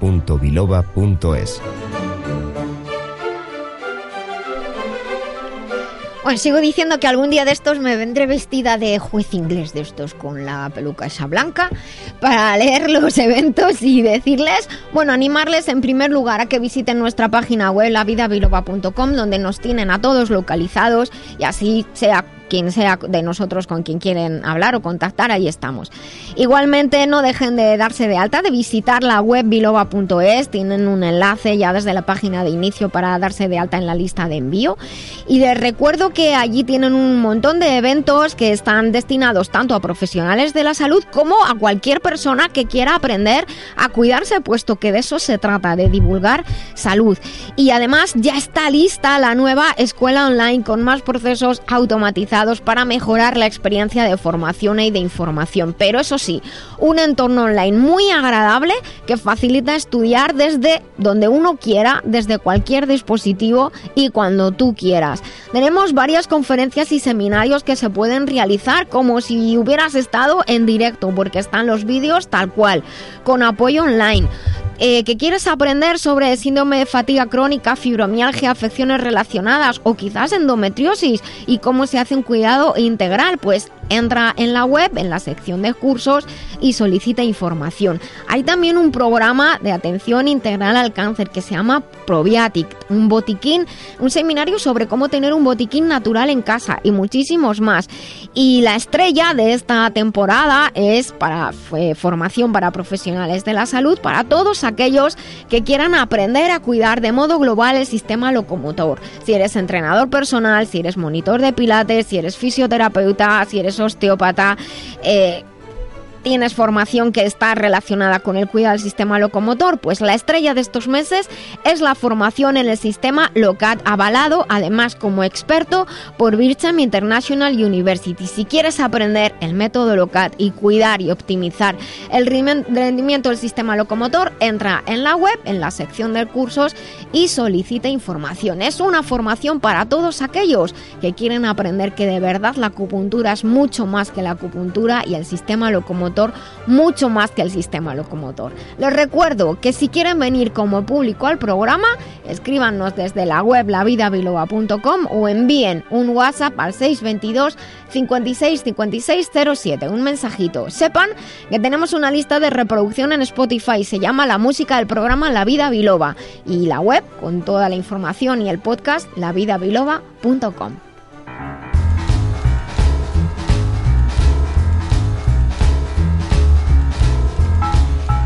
Bueno, bueno, bueno, pues con esta sintonía, sin lugar a dudas, entramos en una sección pues muy especial en este programa porque esta sección justifica y defiende y demuestra que para ser saludable y feliz hay que además saber y alimentar la cultura y la creatividad y el talento y crecer eh, como personas en todos los sentidos. Hoy tenemos un programa especial en el remitente intermitente tenemos un programa diferente, puesto que nuestro querido Jesús Fernández de la editorial Letra Clara está en un evento, está en un evento muy especial, así que tenemos un nuevo conductor de la sección eh, en el día de hoy. Es mi hijo Álvaro Lorite, compositor que va a entrevistar a Raúl González Molina Zalin, artista y productor. Como dije, los dos han venido a vivir la vida biloba con nosotros, llevan todo el rato con nosotros y nos van a hablar de un montón de cosas. No se pierdan esta maravillosa entrevista. Álvaro, ahora mismo eres el conductor del programa. Muy buenos días, bueno, ya tardes. Eh, bueno, bienvenido a La Vida Biloba, es un placer tenerte aquí con nosotros. Eh, ya que estoy agradezco a mi madre que nos haya cedido de mil amores este espacio,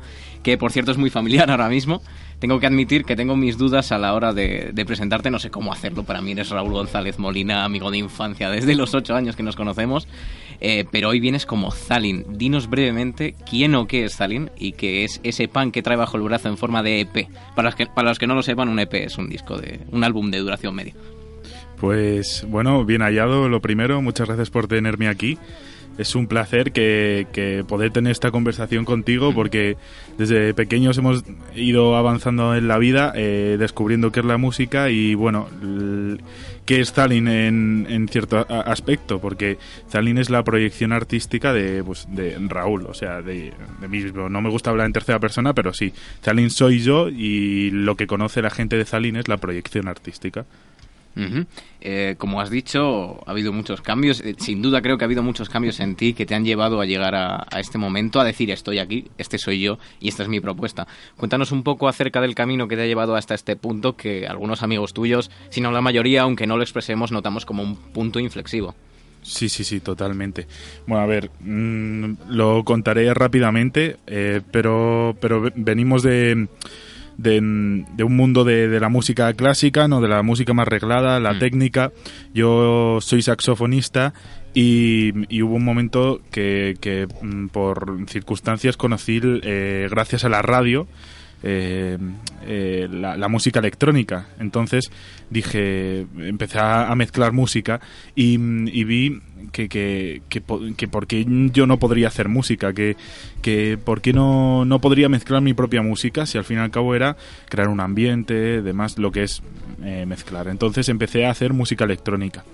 Mm. Llegó un punto de inflexión con mi otro AK, Rulo Daken, la, gente lo sabe, en el que yo estaba haciendo un género concreto que era Tropical House y mm, hice un remix a Brent Fayaz eh, de Insecure, un tema bestial y conecté un montón con ese mundo del R&B, del chill trap si se le puede llamar y y no sé, yo estoy muy contento de, de, esa remezcla y es lo que me hizo cambiar el concepto porque mm, conecté mucho con, con, ello, ¿no?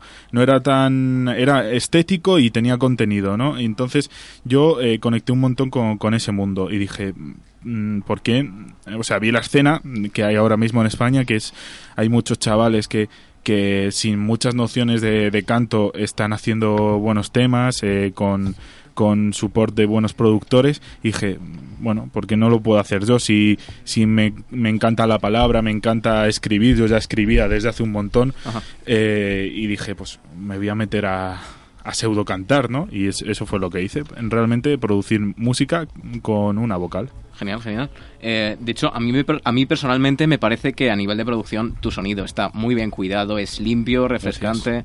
Eh, creo que con el despliegue de medios justo y necesario, no sé si diría como pop minimalista, quizás más bien como pop mínimo, porque se acercaría más porque la- da la sensación de que has dejado en cada una de las siete canciones lo estrictamente necesario para hacerlas buenas. Ahora, eh, si tuviéramos que de alguna forma etiquetar tu música, eh, pues entendiendo como etiqueta como características comunes a un género que lo conecta con otro, ¿cómo lo harías? ¿Qué dos o tres palabras nos darían con brocha gorda lo que pudiera ser Zalin? ¿Es Zalin equivalente a aroma o es tan solo una de tus posibles propuestas?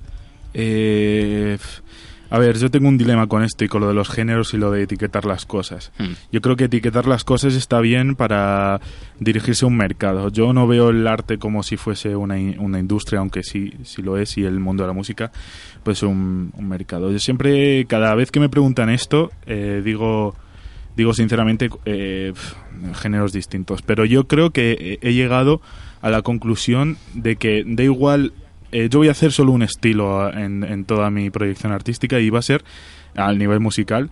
Digo, eh, creo que hago folclore atemporal. Folclore temporal. Sí, sí, totalmente. Porque eh, empiezo a pensar y digo, ¿qué estoy haciendo? ¿Estoy haciendo pop español? Pues no, no estoy haciendo pop español porque no suena a pop español. Eh, ¿Estoy haciendo eh, eh, pop inglés? No, porque lo estoy haciendo en, en castellano. Totalmente. Entonces digo, folclore atemporal, folclore, porque eh, al fin y al cabo yo estoy eh, viviendo un- una, una movida que es eh, occidental, por así decirlo, porque todas las vertientes que me vienen son occidentales, eh, y atemporal porque es pop, porque al fin y al cabo mm, yo lo que hago, eh, hablo de cosas muy cotidianas, cosas que pueden eh, conectar con un montón de segmentos. Tanto tu, tu madre puede ver ahí una historia suya, puede hacer la suya en, en mis letras, incluso chavales como nosotros. O sea, yo no creo que haya una... mm, una mm, eh, eh, un espacio que, que diga estoy haciendo estrictamente eso y aparte es un poco de el proyecto de, de, de Zalin era eso de, de dejar la música electrónica porque me estaba encasillando me- no me estaba sintiendo libre. Y, en- y entonces ahora cuando vuelvo aquí me vuelven las mismas preguntas de em, tengo que tirar por aquí Eh, no o sea realmente pues eso es eh, folclore atemporal Eh, Conectaría con esta definición de Bob Dylan que diría folk es todo. Sí, sí, refiriéndose sí, sí, al. Entonces, Exacto. Folclore con trazas de Zalin. Te iba a Contiene preguntar. trazas de Zalin. Exacto. Eh, ¿hubo, ¿Hubo alguna canción, una primera, una generadora que, que generara para ti la necesidad de hacer aroma? ¿O ya tenías la idea de hacer un álbum? desde Aroma, sí, sí, sí. Em, mira, es, es, es que esto fue, fue tremendo porque, eh, al- a- como ya he com- comentado en esta, en esta conversación, eh, cuando hice el remix de Insecure a Brain Fire, em, dije, necesito otro nombre. Necesito otro nombre porque al, fin, al fin y al cabo cuando cambiamos de nombre o, ca- o cambiamos de casa estamos cambiando, pasando una página. Totalmente. Sí, al final eh, es, es, es eso. Y en Aroma es que fue un concepto. Dije, em, vale, ahora me cambio de nombre. ¿Ahora qué hago? Y dije, lo primero que hay que hacer, no quiero ir siempre como con la corriente que hay ahora mismo de sacar todos singles. Que hay, em, eh, hay mm, artistas que, que son, son artistas de un solo single o de dos singles y, y no hay una no hay un discurso ahí en, en eso porque un single te da para contar un discurso de una canción. Entonces dije lo primero que tengo que hacer con Zalin es, es un EP es presentar un discurso y, y me surgió este pues este concepto y dije pues voy a desarrollar ese discurso y voy a desarrollar eso casi de un pensamiento sociológico totalmente Eh, sí, efectivamente. Tenía una pregunta justo para preguntarte por qué apostabas por, la- eh, por el álbum en la época del single. Creo que ha quedado súper claro. Pero lo que te voy a preguntar ahora es esa línea argumental, ese pegamento que une todo. ¿Cuál es? ¿Podrías explicárnoslo? Eh, bueno, el, yo lo que tenía muy claro con Zalin es que no, no que es, lo que yo quiero eh, disfrutar como, como consumidor del arte, por así decirlo, como espectador. Yo quería, eh, a mí lo que me gusta es que un artista me haga pensar o mm, haga la banda sonora de mi vida o eh, entonces yo con Zalin no quería darlo todo mascado. Y, surgió en mí, en Raúl, surgió como, como un discurso de, de- del amor hacia el arte. Por eso se llama aroma, que es, es amor a, amor hacia algo, ¿no? Y el aroma, pues es algo que mm, es una palabra que me, me gusta mucho eh, viajar por las palabras, que, que tiene, tiene algo especial y yo creo que, que el, todo el discurso de aroma que va en, en relación al, a cómo surge el amor, ¿no? Pero es que el amor es de muchas maneras. Y es, ha sido un poco, ahora me estoy dando cuenta a medida que voy reflexionando más y, y que, que, mm, que aroma es, es, una, es un amor, pero del- de los tiempos de ahora. No es una. O sea, el discurso que, que hice con Aroma, eh, eh, contradiciéndome con lo que he dicho que ha dado folclore atemporal, es, es, es atemporal porque va a ser de ahora y a lo mejor dentro de mucho hay otras maneras de relacionarse con el amor. Al igual que hace no mucho eh, había otra manera, ¿sabes? O sea, es un viaje eh, totalmente contemporáneo de, de- de cómo estamos viviendo el amor hacia las cosas y, y sobre todo el amor hacia las personas. Sin duda, el amor y la muerte es una constante en el arte a Sí, de la sí, historia. total. Eh, pues con respecto a esto que mencionabas antes, quería preguntarte, eh, ¿tú cómo esperas que la gente... O sea, ¿qué esperas que la gente sienta con tu música, tanto como aroma como con lo que seguro vendrá en el futuro firmado por Zalin? ¿Cómo esperas que la vivan y se relacionen con ella? Pues, pues simplemente mm, qui- quiero ser alguien que, que genere preguntas en las personas, ¿no? A mí hay artistas, sobre todo en el mundo de la pintura, quizás porque es un, un mundo en el que mm, yo no controlo tanto, tengo más incertidumbres, eh, que me inspiran un montón eh, pintores, que, que dirás tú, pintores si no utilizan la palabra. eh, Sí, en cierto modo, eh, hay ya en todo ese medio que hay, eh, tanto entrevistas, por ejemplo, entrevistas que se han hecho a Dalí, que son míticas, eh, a Picasso se la ha podido ver menos, pero también hay muy buenas reflexiones. Eso es lo que quiero, que la gente disfrute de lo estético, de lo de, de escuchar una canción, bailarlo.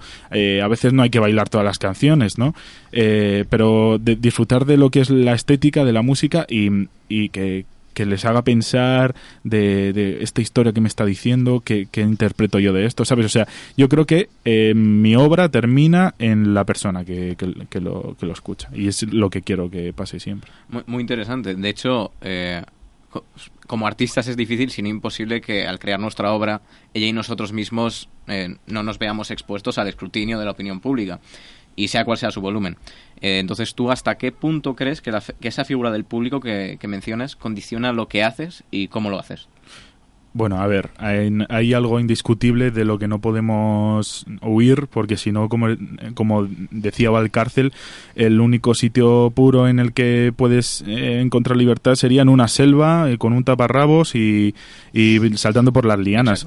Pero, pero ahí hay un mercado que obviamente yo, yo también no, no soy tonto y lo utilizo en, en- en mi favor, porque al fin y al cabo eh, yo estoy intentando hacer, intentando hacer arte. El arte, pues a, medida del tiempo se podrá ver si es arte o, era solo industria.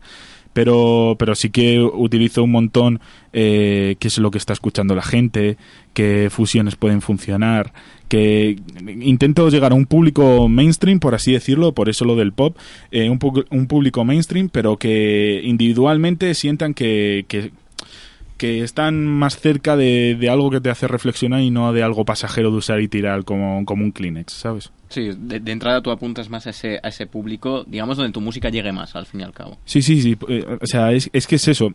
Si tú planteas el- la vaina de que, de que la obra acabe en, la propia persona, eh, estás mucho más. es- estás predispuesto a que te escuche mucha más gente y, hagan de tu arte o de tu música, hagan eh, su- sus propias historias. Entonces, eh, ahí ya tienes el público mainstream. Luego, para ten- recaer en la atención de la gente, tienes que a lo mejor utilizar unos sonidos que que est- están en tendencia, eh, eh, unos sonidos que a lo mejor están, en- están de moda, pero obviamente sin fallarse siempre a lo que uno piensa. Una, una pregunta que te quiero hacer, bueno, más que una pregunta sería una afirmación. Has hablado de los pintores. Eh, da Vinci, fíjate, eh, dijo, lo, lo, incorpóreo, dentro de lo corpóreo habla. Dice más la obra realizada que la obra terminada.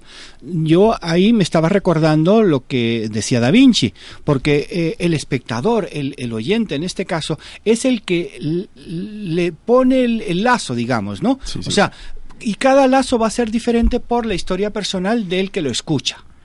Entonces realmente me parece muy buena la trayectoria que estás llevando, que es tirando piedras para saber dónde caen y, y, y, luego recoger. Y de hecho, eh, te iba, te, bueno, de hecho te lo voy a preguntar más tarde, pero antes has comentado el tema de, de, de las influencias, de cómo coges de esa, de esa digamos, nube de, de cosas que están generándose sí. en la sociedad. Entonces, profundizando un poco más, eh, se dice comúnmente que si te inspiras únicamente en un artista para crear, es posible que llegues a copiar. Y es en el momento en el que se coge inspiración de varias fuentes, en el que podemos hablar de influencia, incluso de re renovación u originalidad. Eh, tu música a muchos nos puede resonar a géneros específicos, pero creo que precisamente lo que tú haces no suena demasiado a otros. Eh, ¿Quiénes o qué son top son para ti esas influencias eh, y qué identificas tú eh, como original en esta música tuya que a algunos ya nos parece partic particularmente muy personal? Vale.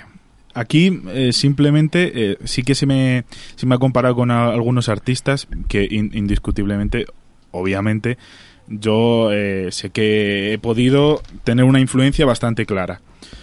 Pero yo me baso en que en una frase que dijo, que bueno, un concepto que, que no, no voy a decir literal porque soy muy malo con la memoria, pero un concepto que dijo Dalí, dijo, si un tonto pinta un cuadro, ¿qué es? Pintor que pintor. Un tonto que pinta un cuadro, ¿qué es? Un cuadro de un tonto. Un cuadro de un tonto. Es una tontería.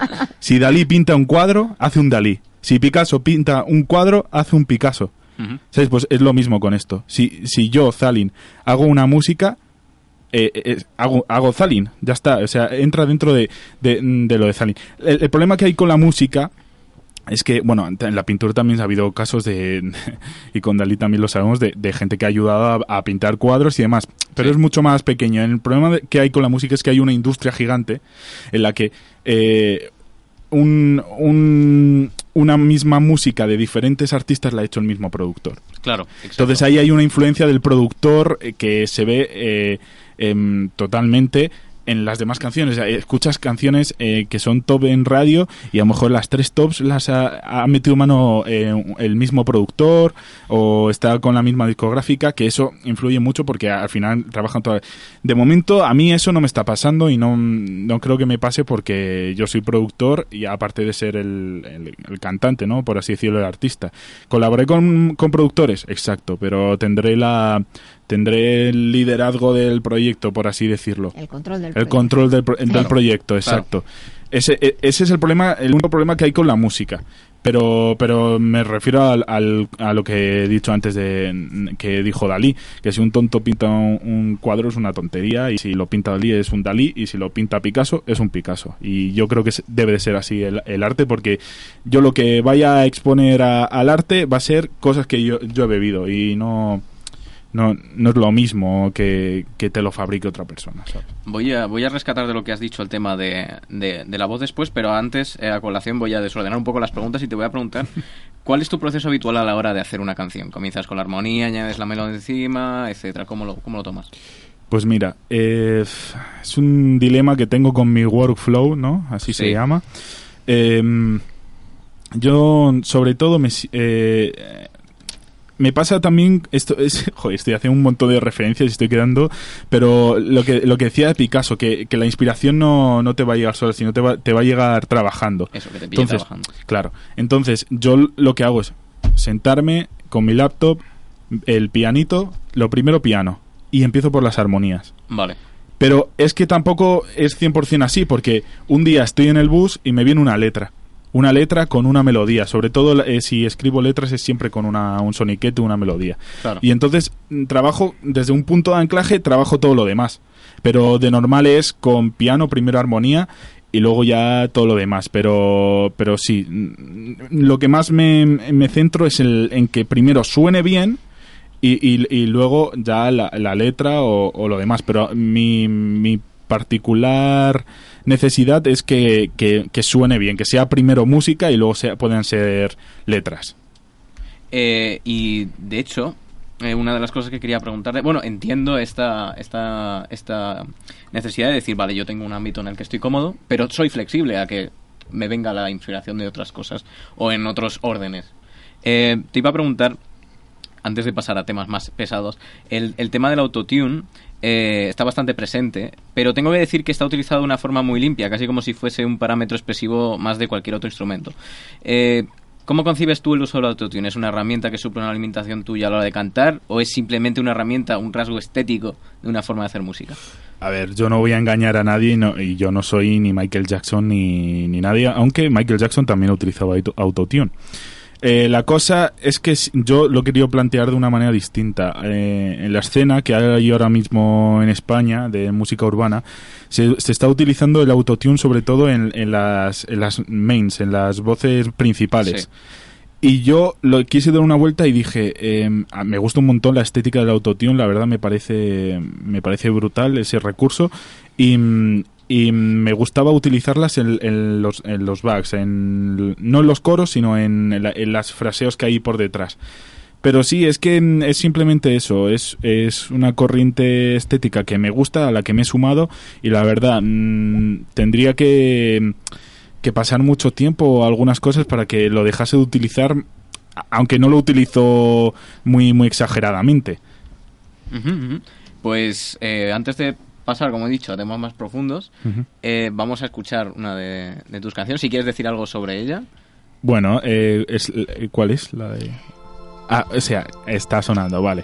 Es, es Una herida, es una canción que yo creo que es la que con la que más he conectado en, en este EP. Y, y habla sobre un montón de cosas, la verdad. Pero sobre todo con ese tema que es fundamental, la muerte.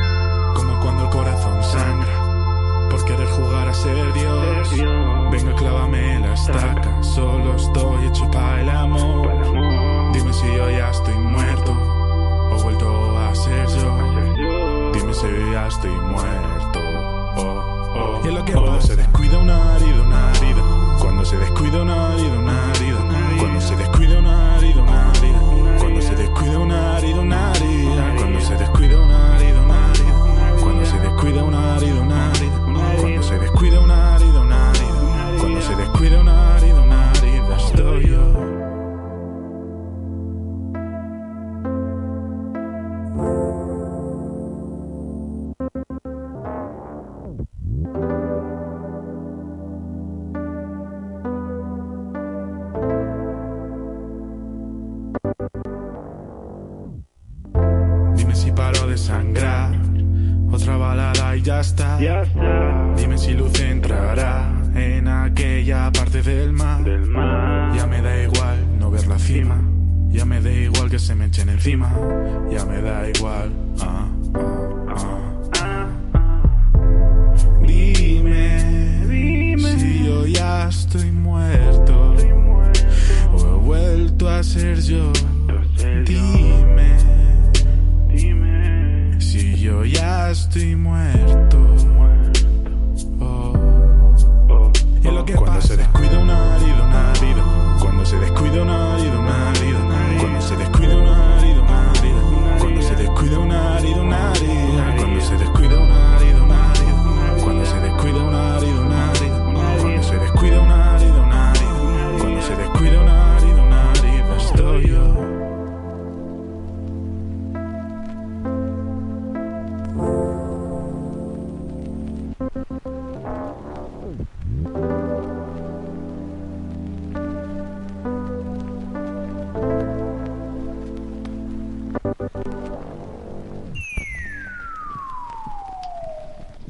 Continuamos. eh, ahora anuncio que vamos a entrar en temas más profundos. Quizás nos alejemos ahora un poquito de aroma, pero creo que nos vamos a acercar más a, a Zalin.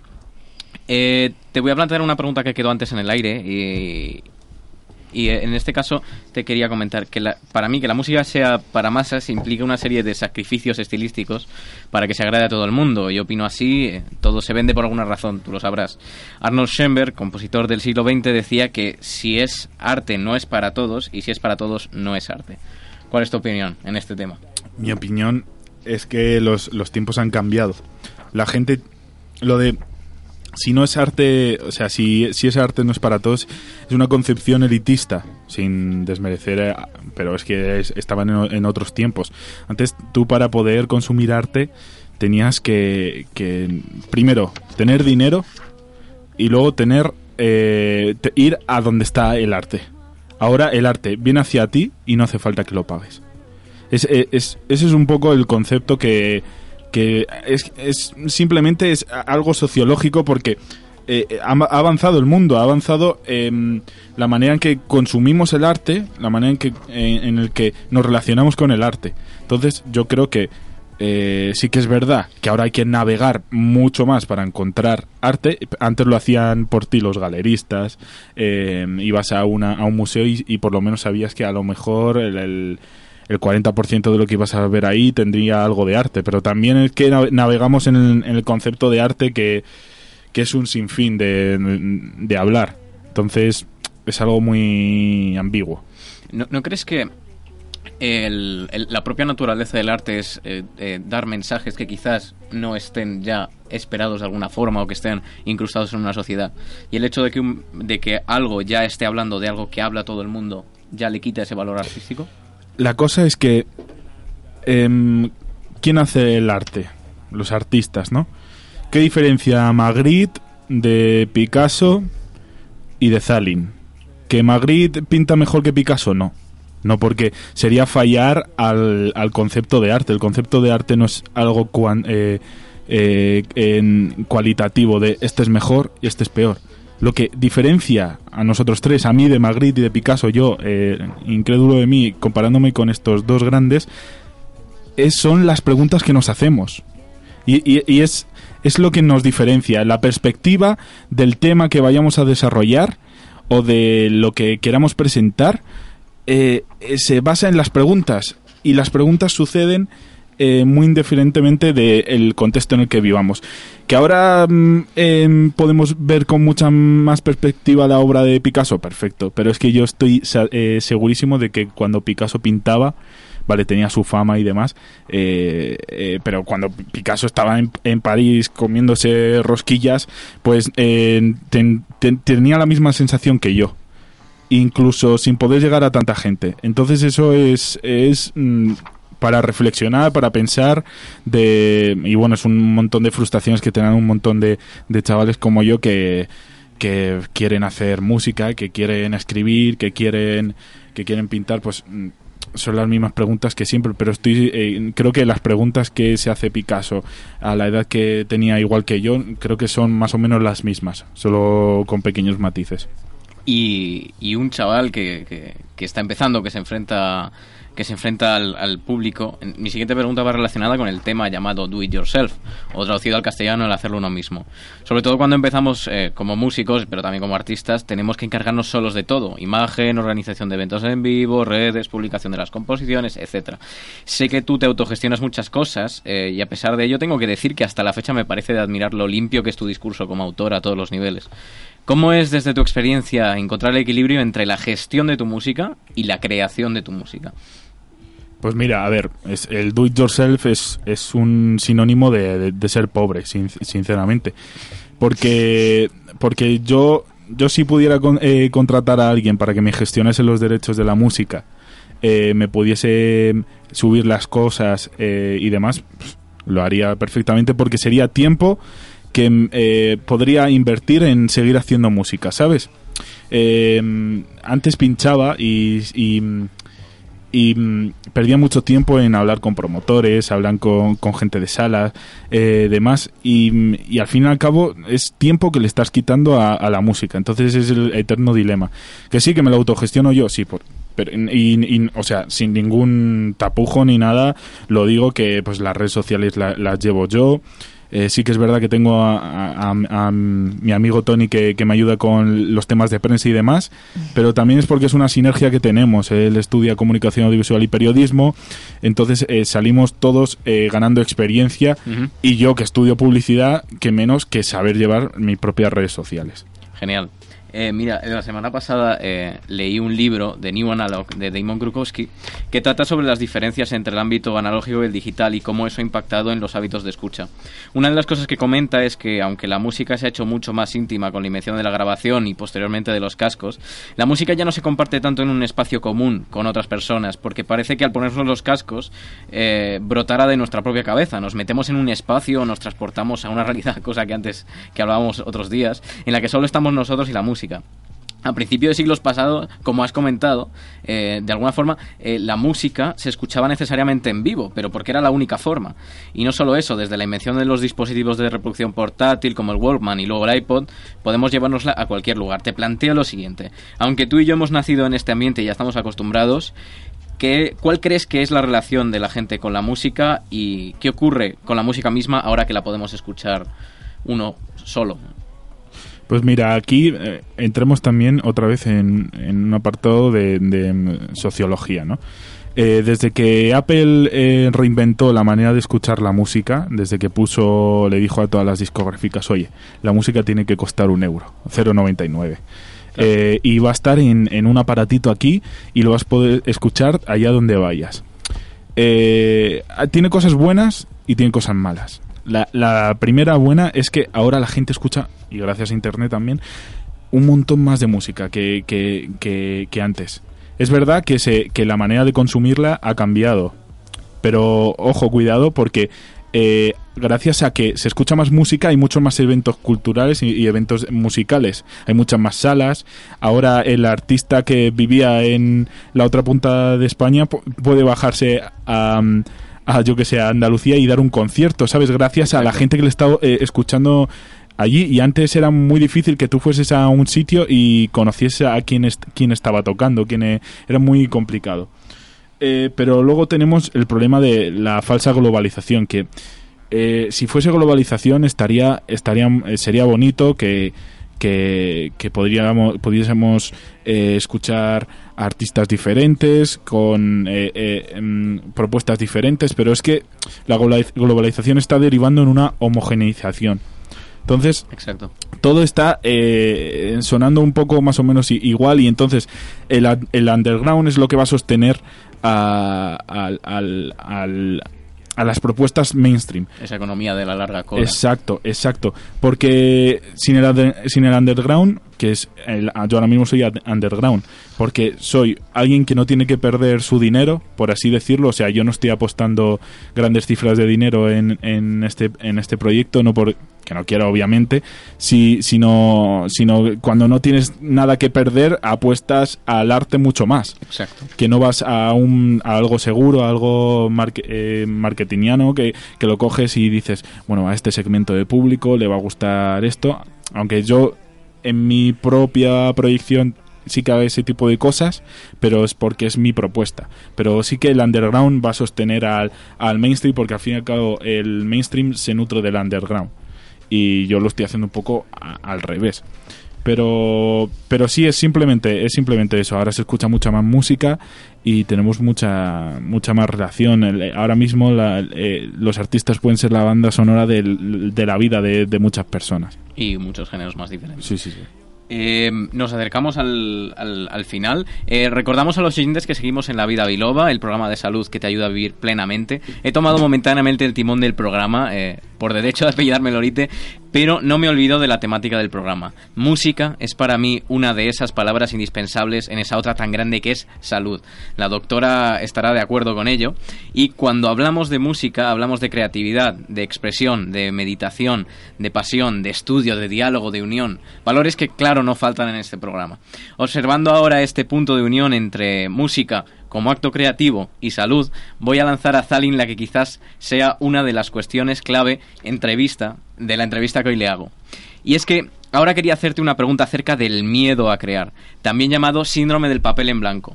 Ahora se utiliza la palabra procrastinación, casi en relación directa con este problema.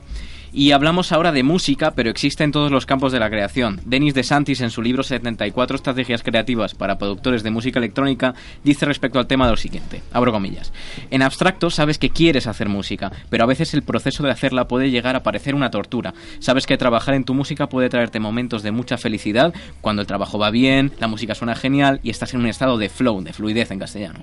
Pero parece haber momentos de agonía en igual o mayor medida. A pesar de nuestras mejores intenciones, hay muchas razones por las cuales en ocasiones procrastinamos, entre las que se incluyen el miedo al fracaso, el miedo al logro o simple pereza. Cierro comillas. Al fin y al cabo, en el proceso creativo te estás entregando tiempo, cuerpo y alma. Lo raro, aunque deseable, sería que no tuviésemos miedo alguno. También me gustaría que la doctora Lorita y el doctor Benigno Horna contribuyeran, pero antes te pregunto a ti, Zalin, eh, ¿tú tienes o has sentido este miedo o estos bloqueos? ¿Cómo los afrontas cuando te surgen? Pues sí, es eh, un tema principal eh, de todos los artistas, el horror vacui. El que voy a contar ahora, que es un bloqueo tremendo. Pero aparte de que el miedo, que es lo que todo lo que mueve a todo el mundo y, y a todas las personas, eh, a mí lo que más miedo me da de- del no del no poder continuar una canción o el de no poder hacer una canción es el que no tenga las ganas de hacerlo. Ese es el, el- único miedo que tengo, no el porque lo que a la- y retomando la pregunta que, me has hecho, lo que yo hago cuando ve- veo que estoy bloqueado es escucho más música o, o hago deporte o me voy a otra movida. O sea, es, es en la fase de divergencia que no, que no que no discrimino nada, todo vale. Sí que es verdad que te puedes bloquear o que al día siguiente lo que hayas hecho la noche anterior te parezca ho- horripilante. Em, em, Déjanos que, Sí, sí, que- sí, perdón. porque además es que si no se nos va a ir el tiempo. Y el doctor Benignon es especialista en, en, en ayudar precisamente a superar los bloqueos en estos, en estos momentos. ¿Tienes algún consejo para los jóvenes artistas en, Sí, en los antes hablaste de, la bloqueo? muerte. Y Nietzsche fue el que dijo, la inspiración viene cuando ella quiere, no nunca cuando uno quiere. Entonces fue Picasso el que le rebatió y dijo, pero te tiene que pillar trabajando.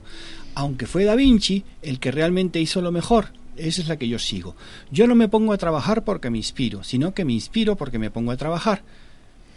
Entonces, realmente, a mí lo que me sorprende, ¿tú qué edad tienes? Es una pregunta. 21. Pues pareces de 50. Ojo. No, no, cuidado. Eso es un nunca verdadero halago. sí, sí, un pi- es un piropo. verdadero halago porque tienes muy clarito lo que quieres.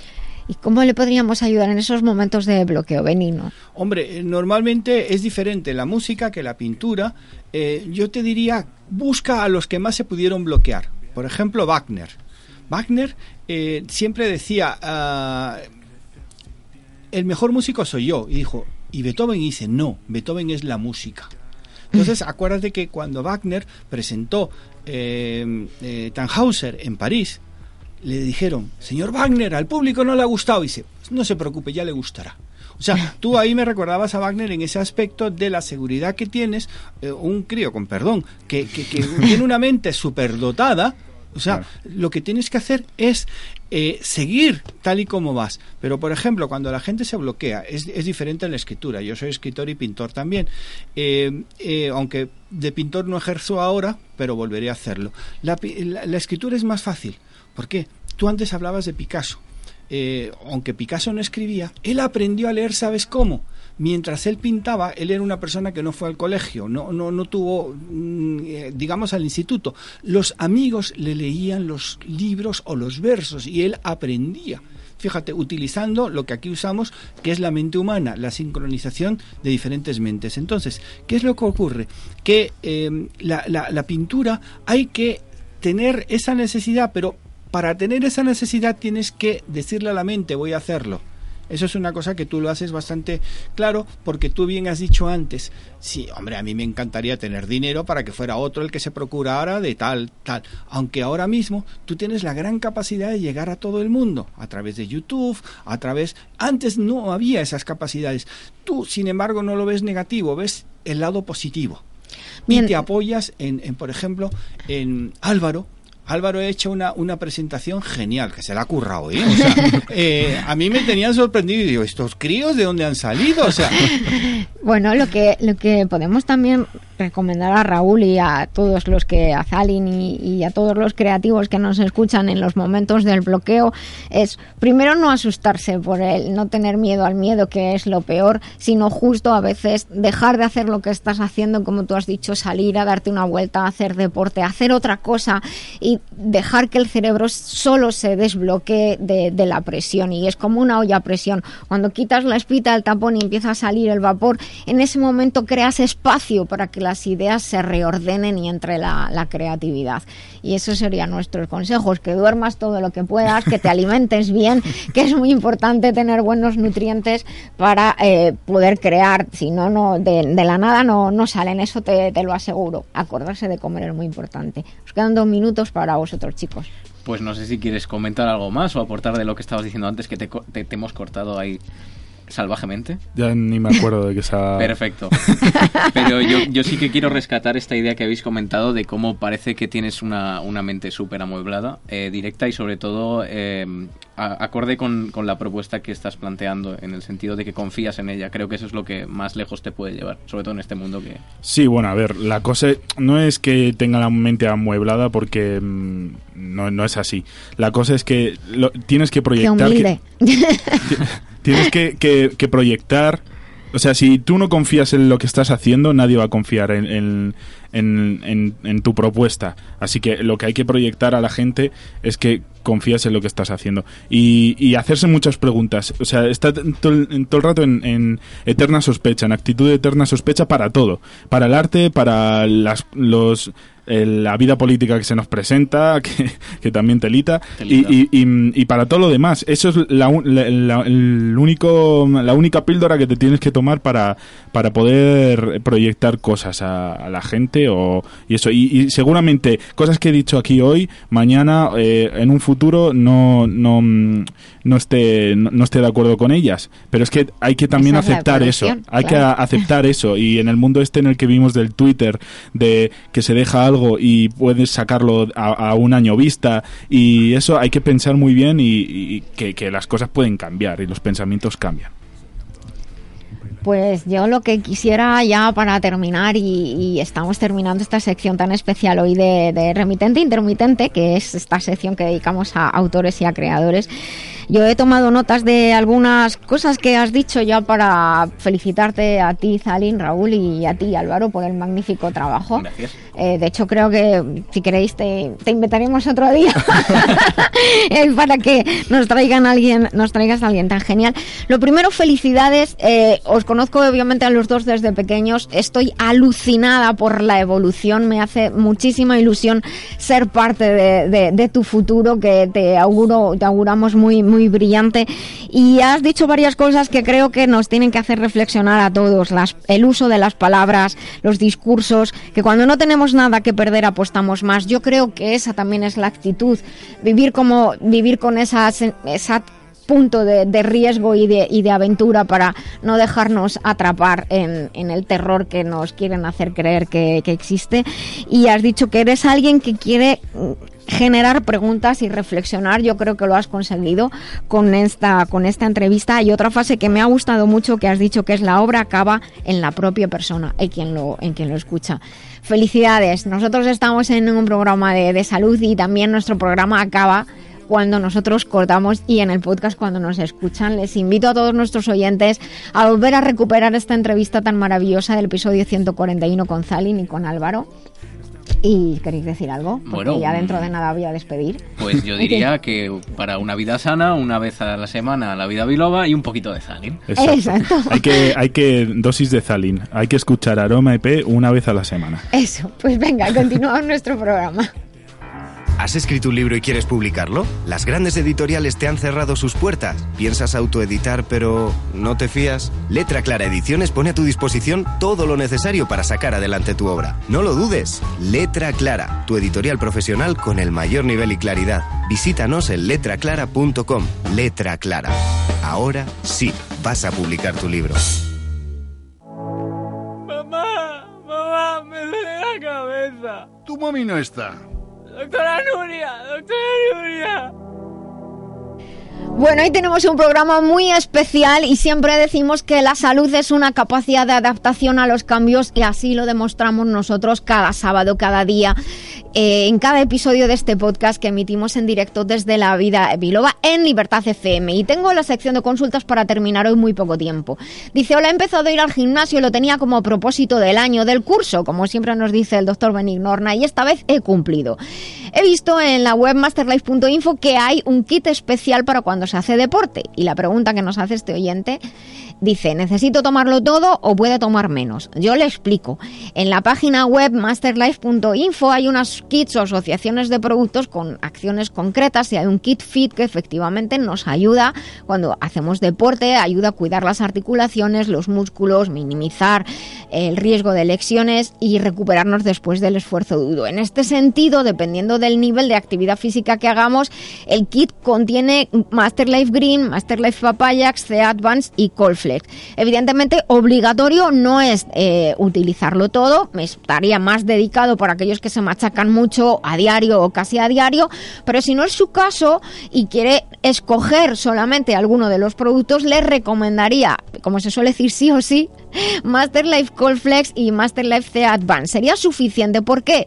Porque con Colflex tenemos un aporte de colágeno muy interesante en cada toma de 10 gramos, magnesio en dos formas, silicio orgánico de alta biodisponibilidad que proviene de bambú, ácido hialurónico, vitamina C y, y con esto vamos a estar cuidando nuestros tejidos elásticos, que también los músculos son tejidos elásticos, ayudando a reparar y a mantener la hidratación que necesitamos para el movimiento.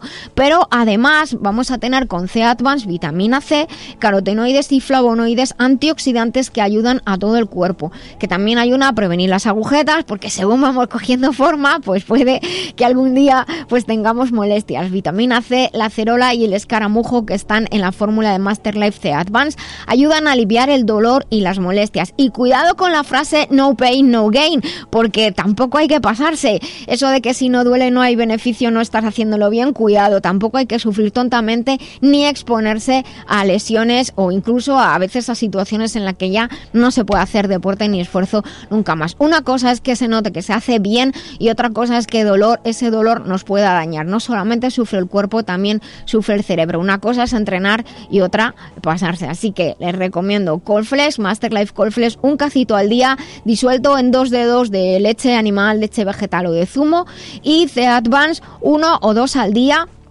ya notará cuando le va mejor y a disfrutar de, la práctica deportiva que desde luego no solamente se suelta mucho estrés, sino que como hemos comentado muchas veces en nuestro programa, es una buena manera también de ayudar a que el cerebro pueda ordenar ideas, como estábamos comentando antes con, con Zalin, ayudar a crear, ayudar a ordenar ideas. Sé que Álvaro también lo hace porque en los momentos más insospechados de parece y digo, ¿dónde viene el gimnasio?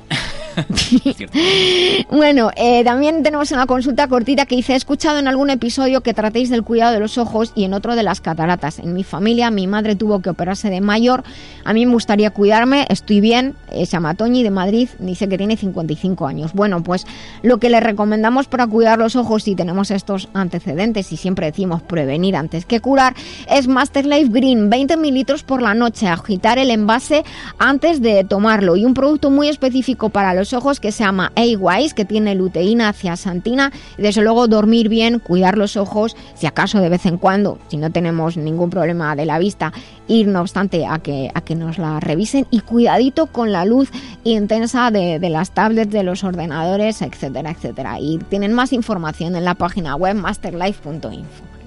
Doctora Lorite, ¿es verdad que el hígado es uno de los órganos más importantes del cuerpo? Así es, porque participa en la detoxificación de la sangre. Por eso yo recomiendo Master Life Green. Uh -huh. ¿Y esto cómo lo explicamos a los oyentes? En el hígado se realizan tantas reacciones bioquímicas que de él depende todo el cuerpo, incluyendo el sistema nervioso, endocrino, inmunológico, incluso el estado de ánimo. Pues ya lo saben, Master Life Green, porque un hígado saludable es esencial para el bienestar. Master Life Green en Master masterlife.info. Masterlife, maestría para cada momento de la vida. Pues ya en la- sí que sí, en la recta final de- del programa eh, quiero aprovechar de nuevo para dar las gracias a, eh, a Zalin, a, a Francisco que ha venido con nosotros, al lector Benir Norna por estar como siempre con nosotros también. Álvaro, eh, Lorite, gracias por tu trabajo. ¿Querías decir algo? No, primero darte las gracias de nuevo a ti, mamá. Me contagia la energía por, por línea sanguínea, parece. Y nada, solo recordar que Aroma se puede escuchar en Spotify. Os recuerdo, Aroma, Zalin, cada una de las siete canciones es buenísima. Zalin, ¿algo que añadir? Sí, sí, en todas las plataformas digitales está ahí. Si eres más de, de Apple, pues iTunes, eh, puedes comprarlo también. y, está bien, y en. Apple Music también puedes escucharlo ahí bajo demanda. Y que muchas gracias por invitarme. Ha sido un programa muy interesante y, y pues que he vivido la vida biloba aquí. Bueno, pues la verdad es que yo me siento muy feliz también de que hayas venido. ¿Y el ayudante que tienes por ahí detrás? ¿Qué tal la...? Hola, muy buenas. Yo muy bien. Aquí haciendo fotillos, vídeos, tal. eh, como buen jefe de prensa, ¿no? Así Claro, que yo bien, yo ¿qué bien, yo tienes bien. que hacer? Dani, una pregunta. Tú que estás ahí al otro lado, ¿cómo has visto hoy esta sección tan especial que hemos tenido hoy? Pues muy bien, muy interesante. La verdad es que los técnicos tenéis... Algunos técnicos son de pocas palabras, como podéis observar. Pocas palabras y muchos faders. Eh, Pero bueno, lo más importante es que todos eh, vivamos la, la vida biloba, un estilo de vida. Benino, ¿algo que quieras comentar? Yo tengo la pregunta para la siguiente vez que vengas. ¿Cómo te ves en 10 años? Uh, Es que eh, yo tengo el, el dilema ese con la muerte. O sea, hay que vivir el, el día de hoy. Sí, pero también hay No- que planificar. Hay que vivir te el quedan presente. 3.650 días. Ah, Día arriba, No día sé lo abajo. que voy a hacer mañana, Por- creo que no son sé. tres, tres días de años bisiestos, Me, me gusta, 3.653. me gusta plantearme esa pregunta. Y ya está. Bueno. Esa es esa pregunta. Bueno, pero mira, esta, esta disposición de siempre hacerse preguntas y plantearse dudas, mi padre siempre me decía, tú siempre deja la, la puerta de la duda abierta, aunque estés segura de algo, quieres experimentar algo, no dejes de experimentar, no dejes de hacer las cosas. Mi padre nunca me dijo algo que no. Lo que siempre me decía es hazlo, pero deja la puerta de la duda abierta. Ya veremos. les esperamos el próximo sábado en La Vida Biloba. Recuerden sonreír, que es gratis. El cerebro cree que es verdad, que es posible y, todo, y que es feliz y todo el cuerpo así lo percibe. Hasta el próximo sábado, vivan conmigo La Vida Biloba.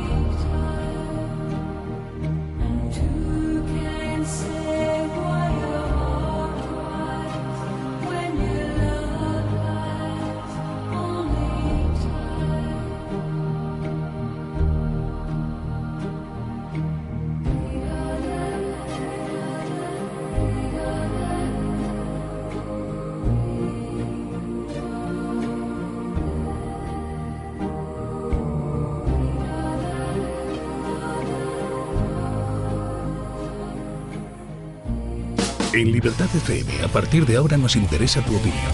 Si te aburre la monotonía, sintoniza Libertad FM. Información, entretenimiento, participación, así es la nueva Libertad FM. Libertad FM. De todo, para todos.